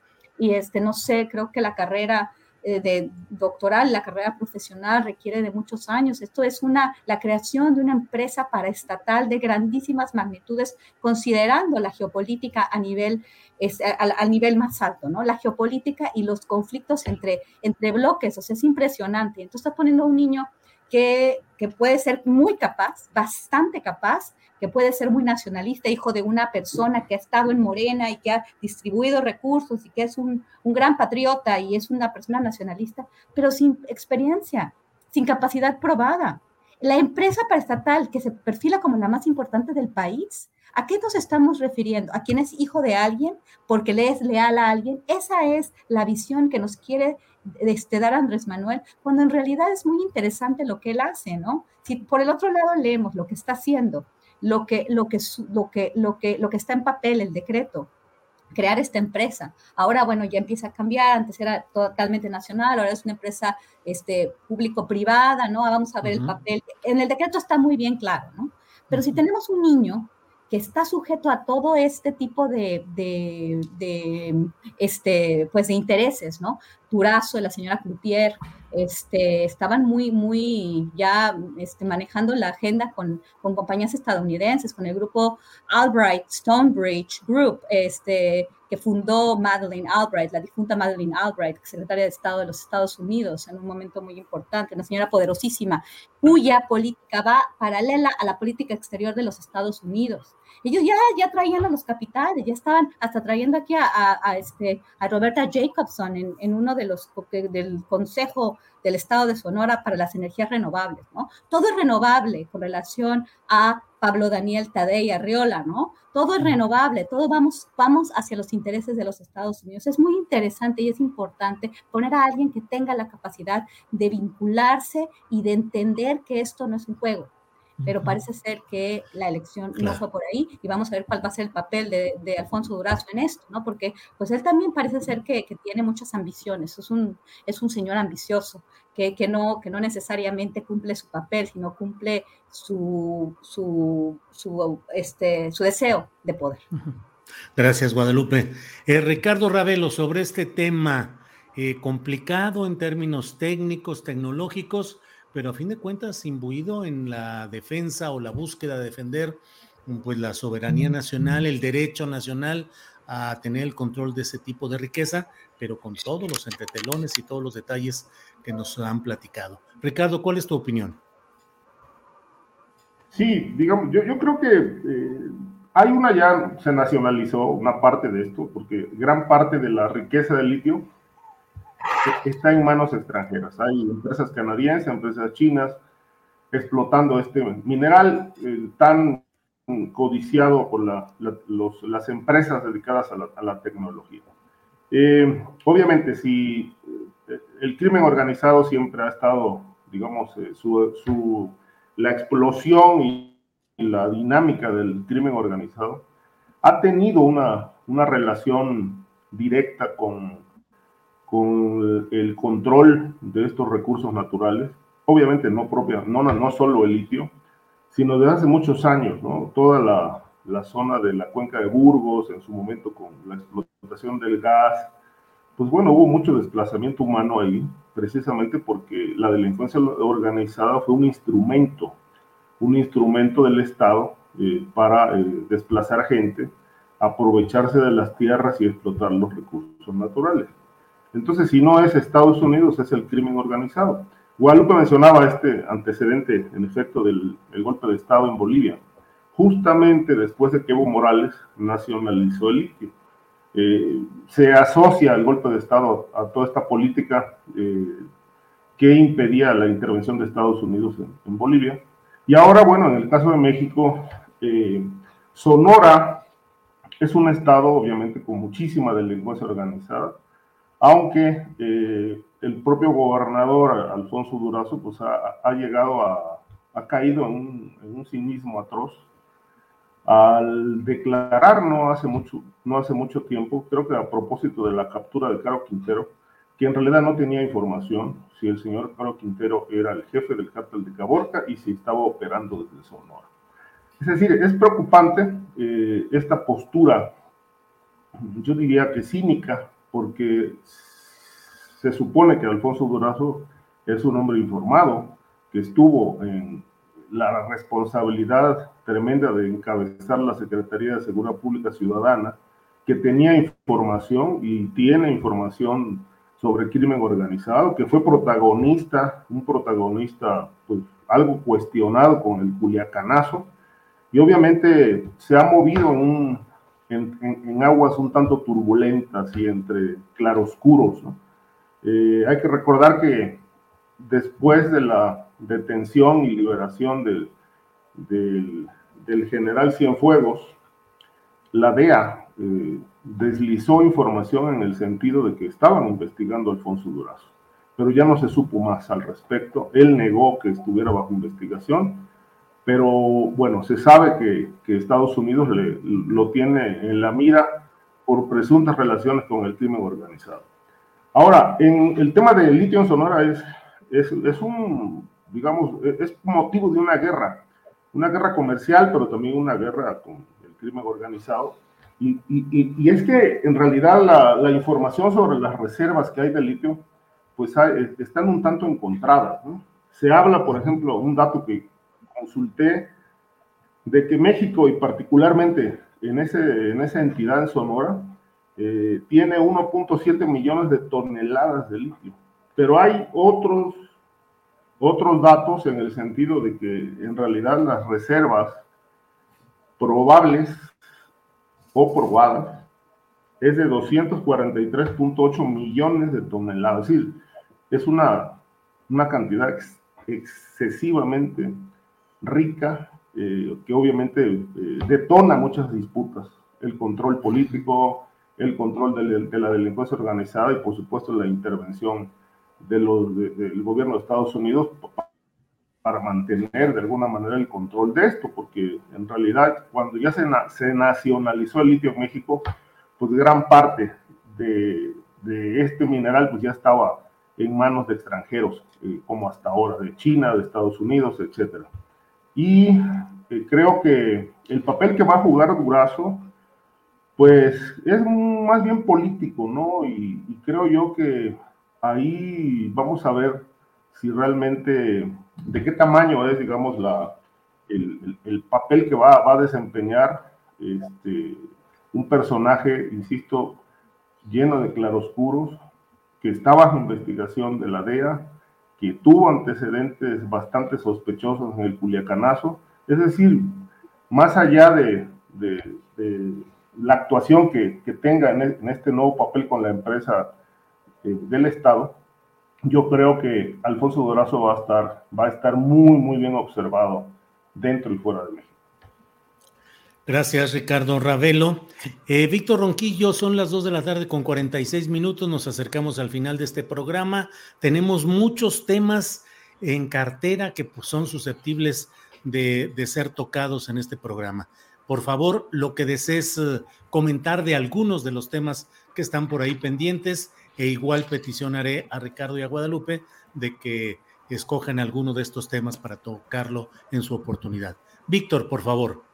Bueno, a mí me parece muy importante la visita de la encargada del tema de desplazamiento forzado por parte de las Naciones Unidas en México, ¿no?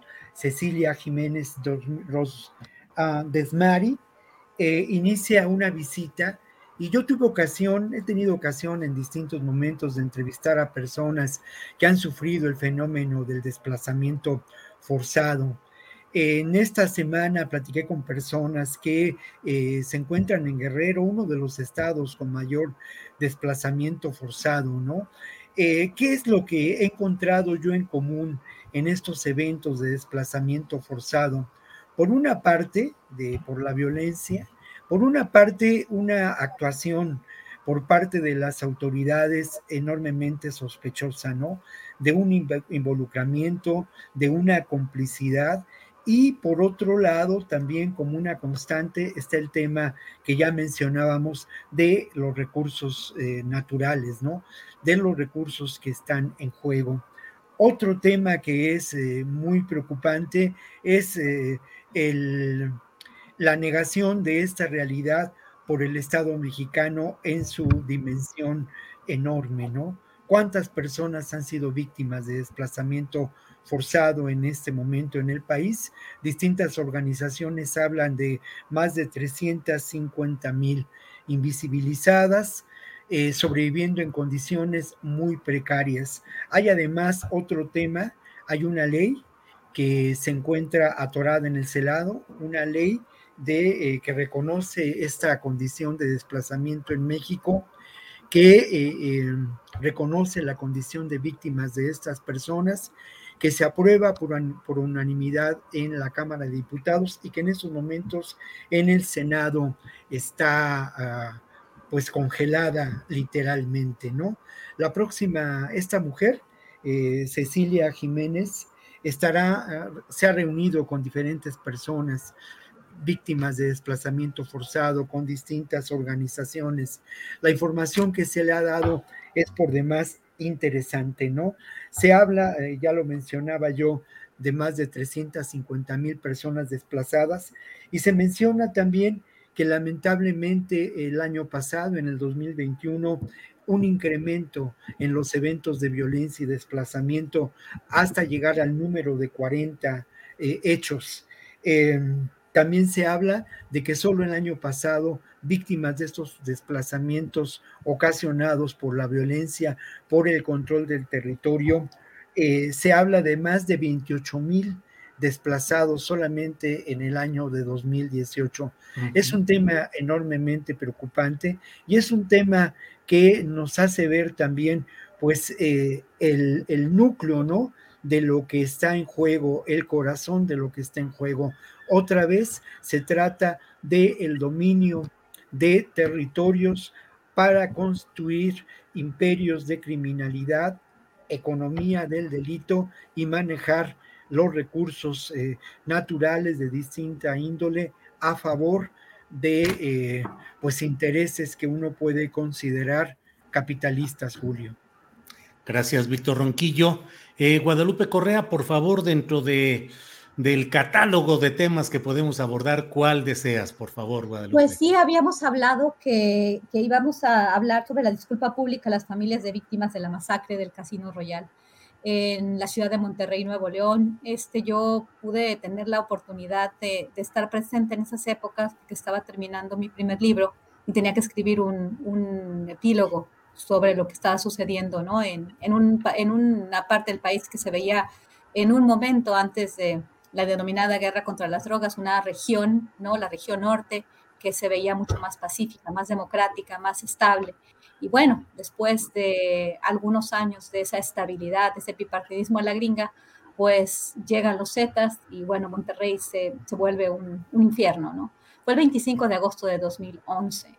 Ya este, se, se, piden disculpas nos acordamos de las 52 personas que fallecieron en ese tiempo donde pues la mano dura, ¿no? Los balazos estaban prevaleciendo en el país. Ya llevábamos varios años de balazos y pasó lo que pasó en el Casino Royal. Me parece importante que recordemos esto. Muchas veces estas disculpas públicas, algunas personas las ven por demás. A mí me parecen interesantes. Desafortunadamente, a veces solamente se utilizan para, para, politizar el fenómeno, pero si podemos entender y podemos recordar lo que sucedió, por qué sucedió lo que sucedió, y fue solo simplemente una más de las miles de masacres, bueno, de las decenas de masacres de ese nivel que sucedieron durante la administración de Felipe Calderón Hinojosa. ¿no? Creo que ese señor debería de, de verdad, de callarse la boca, de, de cerrar su cuenta de Twitter, porque lo que sucedió en su administración no tiene, no, no tiene palabras. Recuerdo San Fernando I, San Fernando II, este, los, los, este, los cuerpos mutilados en Cadereyta, Nuevo León, las masacres en la ciudad de Veracruz, las cabezas en todos lados. Este, sí, tenemos un problema de seguridad, pero ahora recordando, recordando lo que sucedió en, esa, en, ese, en esos años donde no teníamos que estar viviendo esto, donde los homicidios iban para abajo, iban para abajo y esto es, es la tasa de homicidios iba re reduciéndose hasta que Felipe Calderón se puso su trajecito de, que le quedaba grande, de hecho, de, de soldado, de, militar, y, y, y, declaró una guerra contra las drogas. Creo que eso no se puede olvidar. Y desafortunadamente se generó un ciclo que ahorita no se puede parar.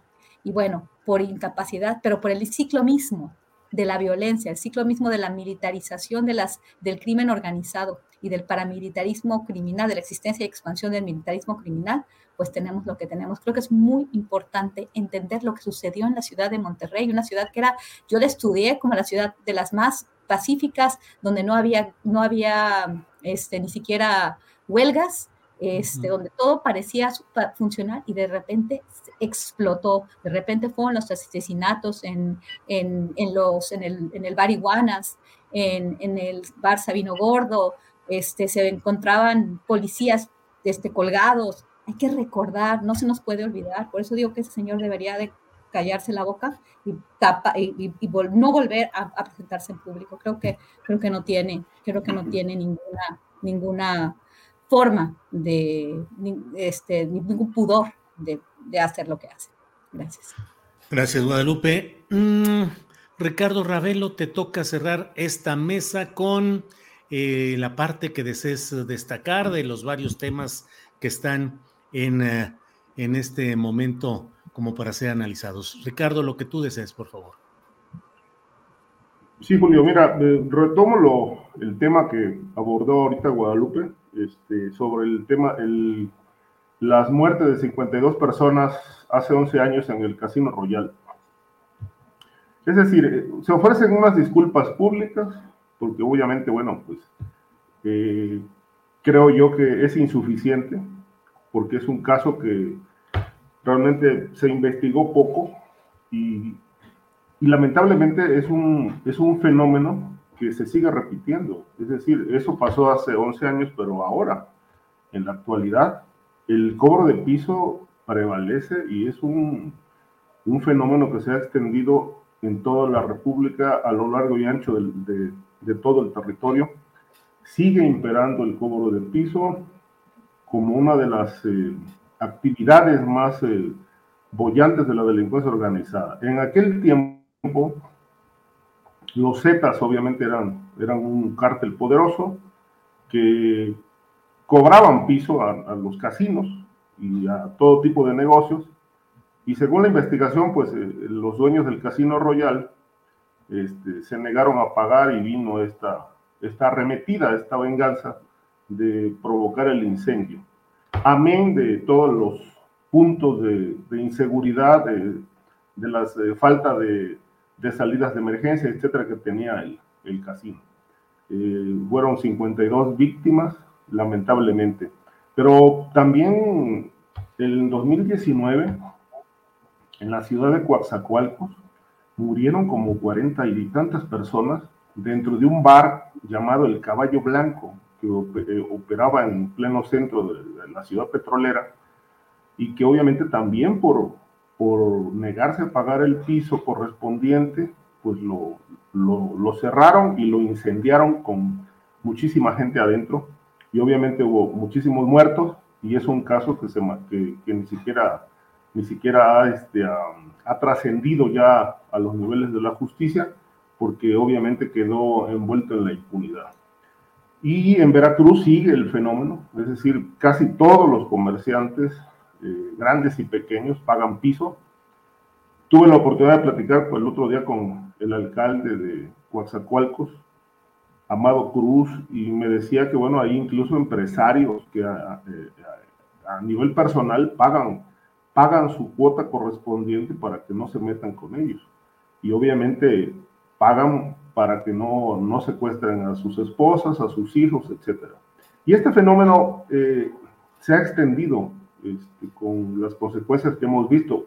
Han quemado mercados, han eh, secuestrado personas, han asesinado a otras, precisamente porque, porque se han negado a, a pagar. Y, el Estado mexicano, pues creo que sigue cruzado de brazos ante un, ante un fenómeno que lamentablemente se ha extendido, eh, generando mucho dolor en la gente.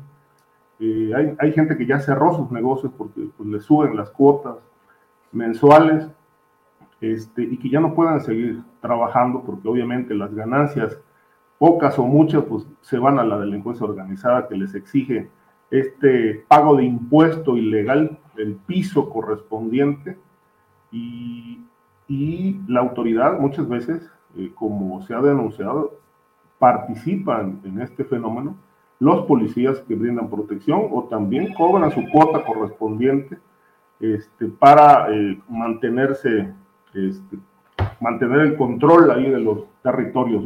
Entonces, creo yo que lo de las disculpas pues, no nada más debería ser para los deudos de las personas que fallecieron en el Casino Royal hace 11 años, sino que además creo yo que la mejor forma de actuar es realmente aplicando la ley, haciendo justicia y eh, castigando, castigando con todo el peso de la ley un fenómeno, el cobro de piso, que sigue creciendo ante, ante los ojos de las autoridades. Bien, gracias Ricardo. Bueno, pues estamos ya exactamente en el final de esta mesa. Déjenme decirles, Víctor, Ricardo y Guadalupe, que Siempre me enorgullece compartir este espacio con ustedes. Me siento muy contento, igual que mis compañeros de tripulación astillero, de poder eh, trabajar para poder tener juntos un espacio de difusión de nuestros puntos de vista. Lo digo porque hoy que ha habido, como siempre, un análisis a fondo, firme, sustentado de hechos relacionados con los temas de seguridad pública, a veces cambia el sentido del chat y lo que durante mucho tiempo fue el análisis eh, serio, profundo, patriota, comprometido, eh, bla, bla, de repente cambia lo contrario y dicen, qué malas, qué malos análisis, no tienen idea, qué proponen, de nada sirven, son derechistas, son embosados, son enemigos de la 4T. Aquí nuestra función como periodistas académica, eh, Guadalupe, como analistas, es decir, lo que pensamos y lo que vemos a partir de nuestra experiencia, de nuestro oficio, de nuestro conocimiento, y aunque tengamos personalmente una proclividad natural a una corriente política o a una bandería o a un partido, o a un personaje político, eso no puede eximirnos de la responsabilidad de hacer un análisis serio de lo que creemos ver y que podemos estar muy equivocados, pero nuestra obligación es decir lo que es nuestra conciencia. Yo me enorgullezco de tener compañeros como ustedes que no tienen ningún compromiso, ninguna aspiración política, económica de ocupar un cargo en el gobierno, de favorecer a determinado político. Tenemos un compromiso con nuestra conciencia, con nuestro oficio, con nuestra actividad profesional y así lo expresamos y así lo seguiremos haciendo. Así es que Víctor, Ricardo, Guadalupe, gracias por estar aquí y decir lo que piensan. Gracias. Gracias, Víctor Ronquillo. Buenas tardes. Buenas tardes, Julio, y bueno, me sumo a tu reflexión, sin duda, ¿eh? sin duda. Y a veces, bueno, pues obviamente que podemos tener un punto de vista que, con, que puede ser, digámoslo así, llevar a la aclamación popular y ser aplaudido, y a veces tenemos puntos de vista pues que van por el lado contrario, pero lo hacemos con todo respeto y con mucha honestidad intelectual. Gracias, Víctor. Guadalupe Correa Cabrera, gracias y buenas tardes. Tu micrófono, tu micrófono. Sí, yo estoy muy, muy orgullosa de formar parte de esta mesa y luego me, decían, yo, yo le dije a Adriana, a mí se me hace que esto que voy a decir de Elite no les va a gustar y ya me estaban diciendo que yo quería estar en, en esa posición. Absolutamente no, yo tengo una posición muy bonita que me encanta y es muy segura, no me van a correr a menos de que haga algo muy malo. Yo tengo mucho, mucha pasión por lo que hago y jamás quiero un puesto político. Así es de que si me dicen que yo quiero un puesto político y que por eso estoy, estoy haciendo esto, pues están equivocados porque me encanta lo que hago, este, participar en mis mesas y dar clases es lo que más me gusta. Y muchas y estar con ustedes es de verdad un placer y un privilegio. Gracias, Guadalupe. Ricardo Ravela, Ravelo, gracias y buenas tardes. Gracias, Julio. Sí, pues eh, coincido con mis compañeros. Aquí ejercemos la crítica y obviamente pues no estamos en contra de nadie. Simplemente hacemos periodismo. Eh, a veces nos equivocamos, porque bueno, obviamente no somos sabios. Nos equivocamos eh, precisamente porque pues el periodismo tiene, tiene este, este límite de lo humano, ¿no? Pero evidentemente que pues yo creo que a ningún gobierno le, le hace bien una prensa aliada yo creo que la, mejor forma de seguir construyendo un país mejor es haciendo un periodismo crítico y señalando los hierros y desatinos de cualquier gobierno. Bien, pues eh, como siempre, muchas gracias. El gran gusto de estar con ustedes. Nos vemos pronto. Víctor Ricardo Guadalupe, hasta pronto. Gracias. Hasta luego, hasta pronto. Bueno, pues ya estamos en la parte final de este día en el cual a las 7 de la noche de hoy estaré eh, en una firma de libros en Guadalajara. Pero antes de comentar eso, déjeme decirle, no se vaya porque está con nosotros Adriana Buentello para darnos alguna información de lo relevante de este día. Adriana, buenas tardes.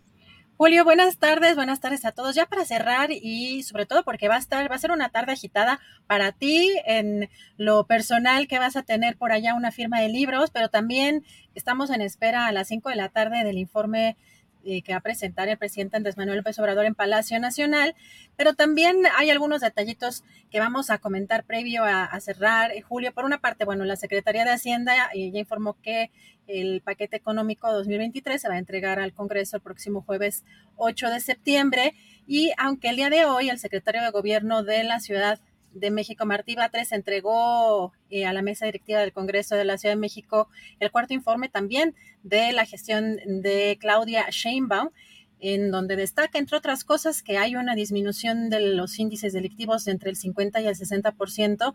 Eh, la jefa de gobierno informó que será hasta octubre 7 cuando va a presentar su cuarto informe eh, de gobierno, donde adelanta también que va, eh, hay un apartado para el combate a la, al COVID-19, a esta etapa de la pandemia, y donde va a abordar también los compromisos cumplidos.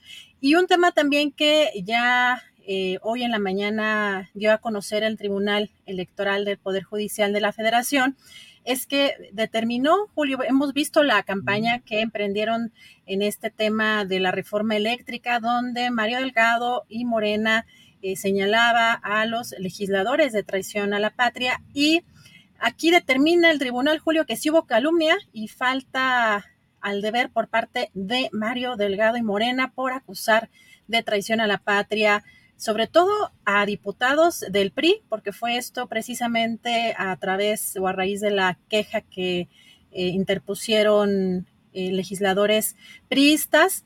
Aquí interesante porque dice que sin pruebas de una carpeta de investigación o la imposición de una sanción por esa conducta que es traición a la patria, se señala el tribunal que sí pudo haberle afectado al PRI en los procesos electorales locales de 2021-2022. Eh, ello dice ya que se consideró que dichas expresiones no están amparadas por el derecho a la libertad de expresión.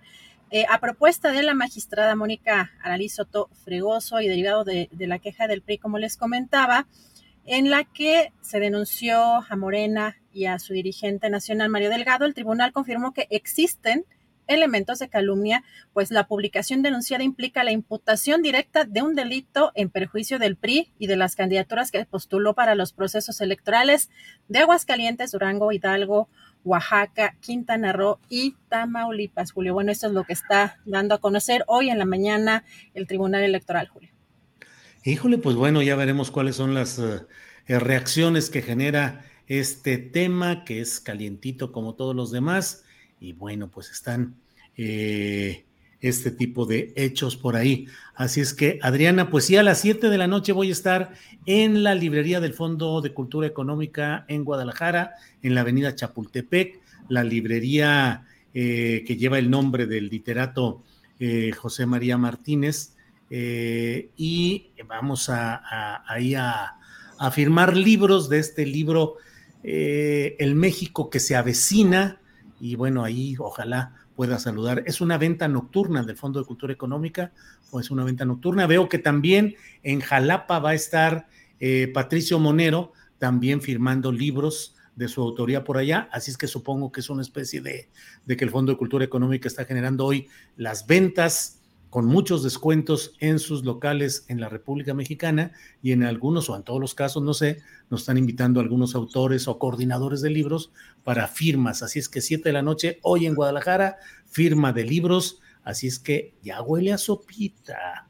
Ya, ya, huele, a lluvia, y ya huele a lluvia. Ya huele a lluvia. Y yo a, a, preparar la columna, porque además se junta con que viene el informe del presidente López Obrador y tengo que esperar un poco para redactar antes la columna astillero. En fin, eh, Adriana, pues muchas gracias. Gracias a la audiencia, gracias a quienes nos han acompañado, gracias a Tripulación Astillero y pues a programar nuestra siguiente emisión.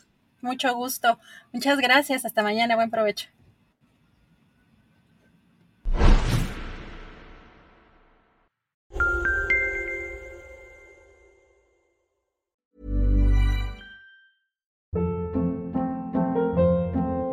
Hold up. What was that? Boring. No flavor. That was as bad as those leftovers you ate all week. Kiki Palmer here, and it's time to say hello to something fresh and guilt-free. Hello Fresh. Jazz up dinner with pecan-crusted chicken or garlic butter shrimp scampi. Now that's music to my mouth. Hello Fresh. Let's get this dinner party started. Discover all the delicious possibilities at hellofresh.com.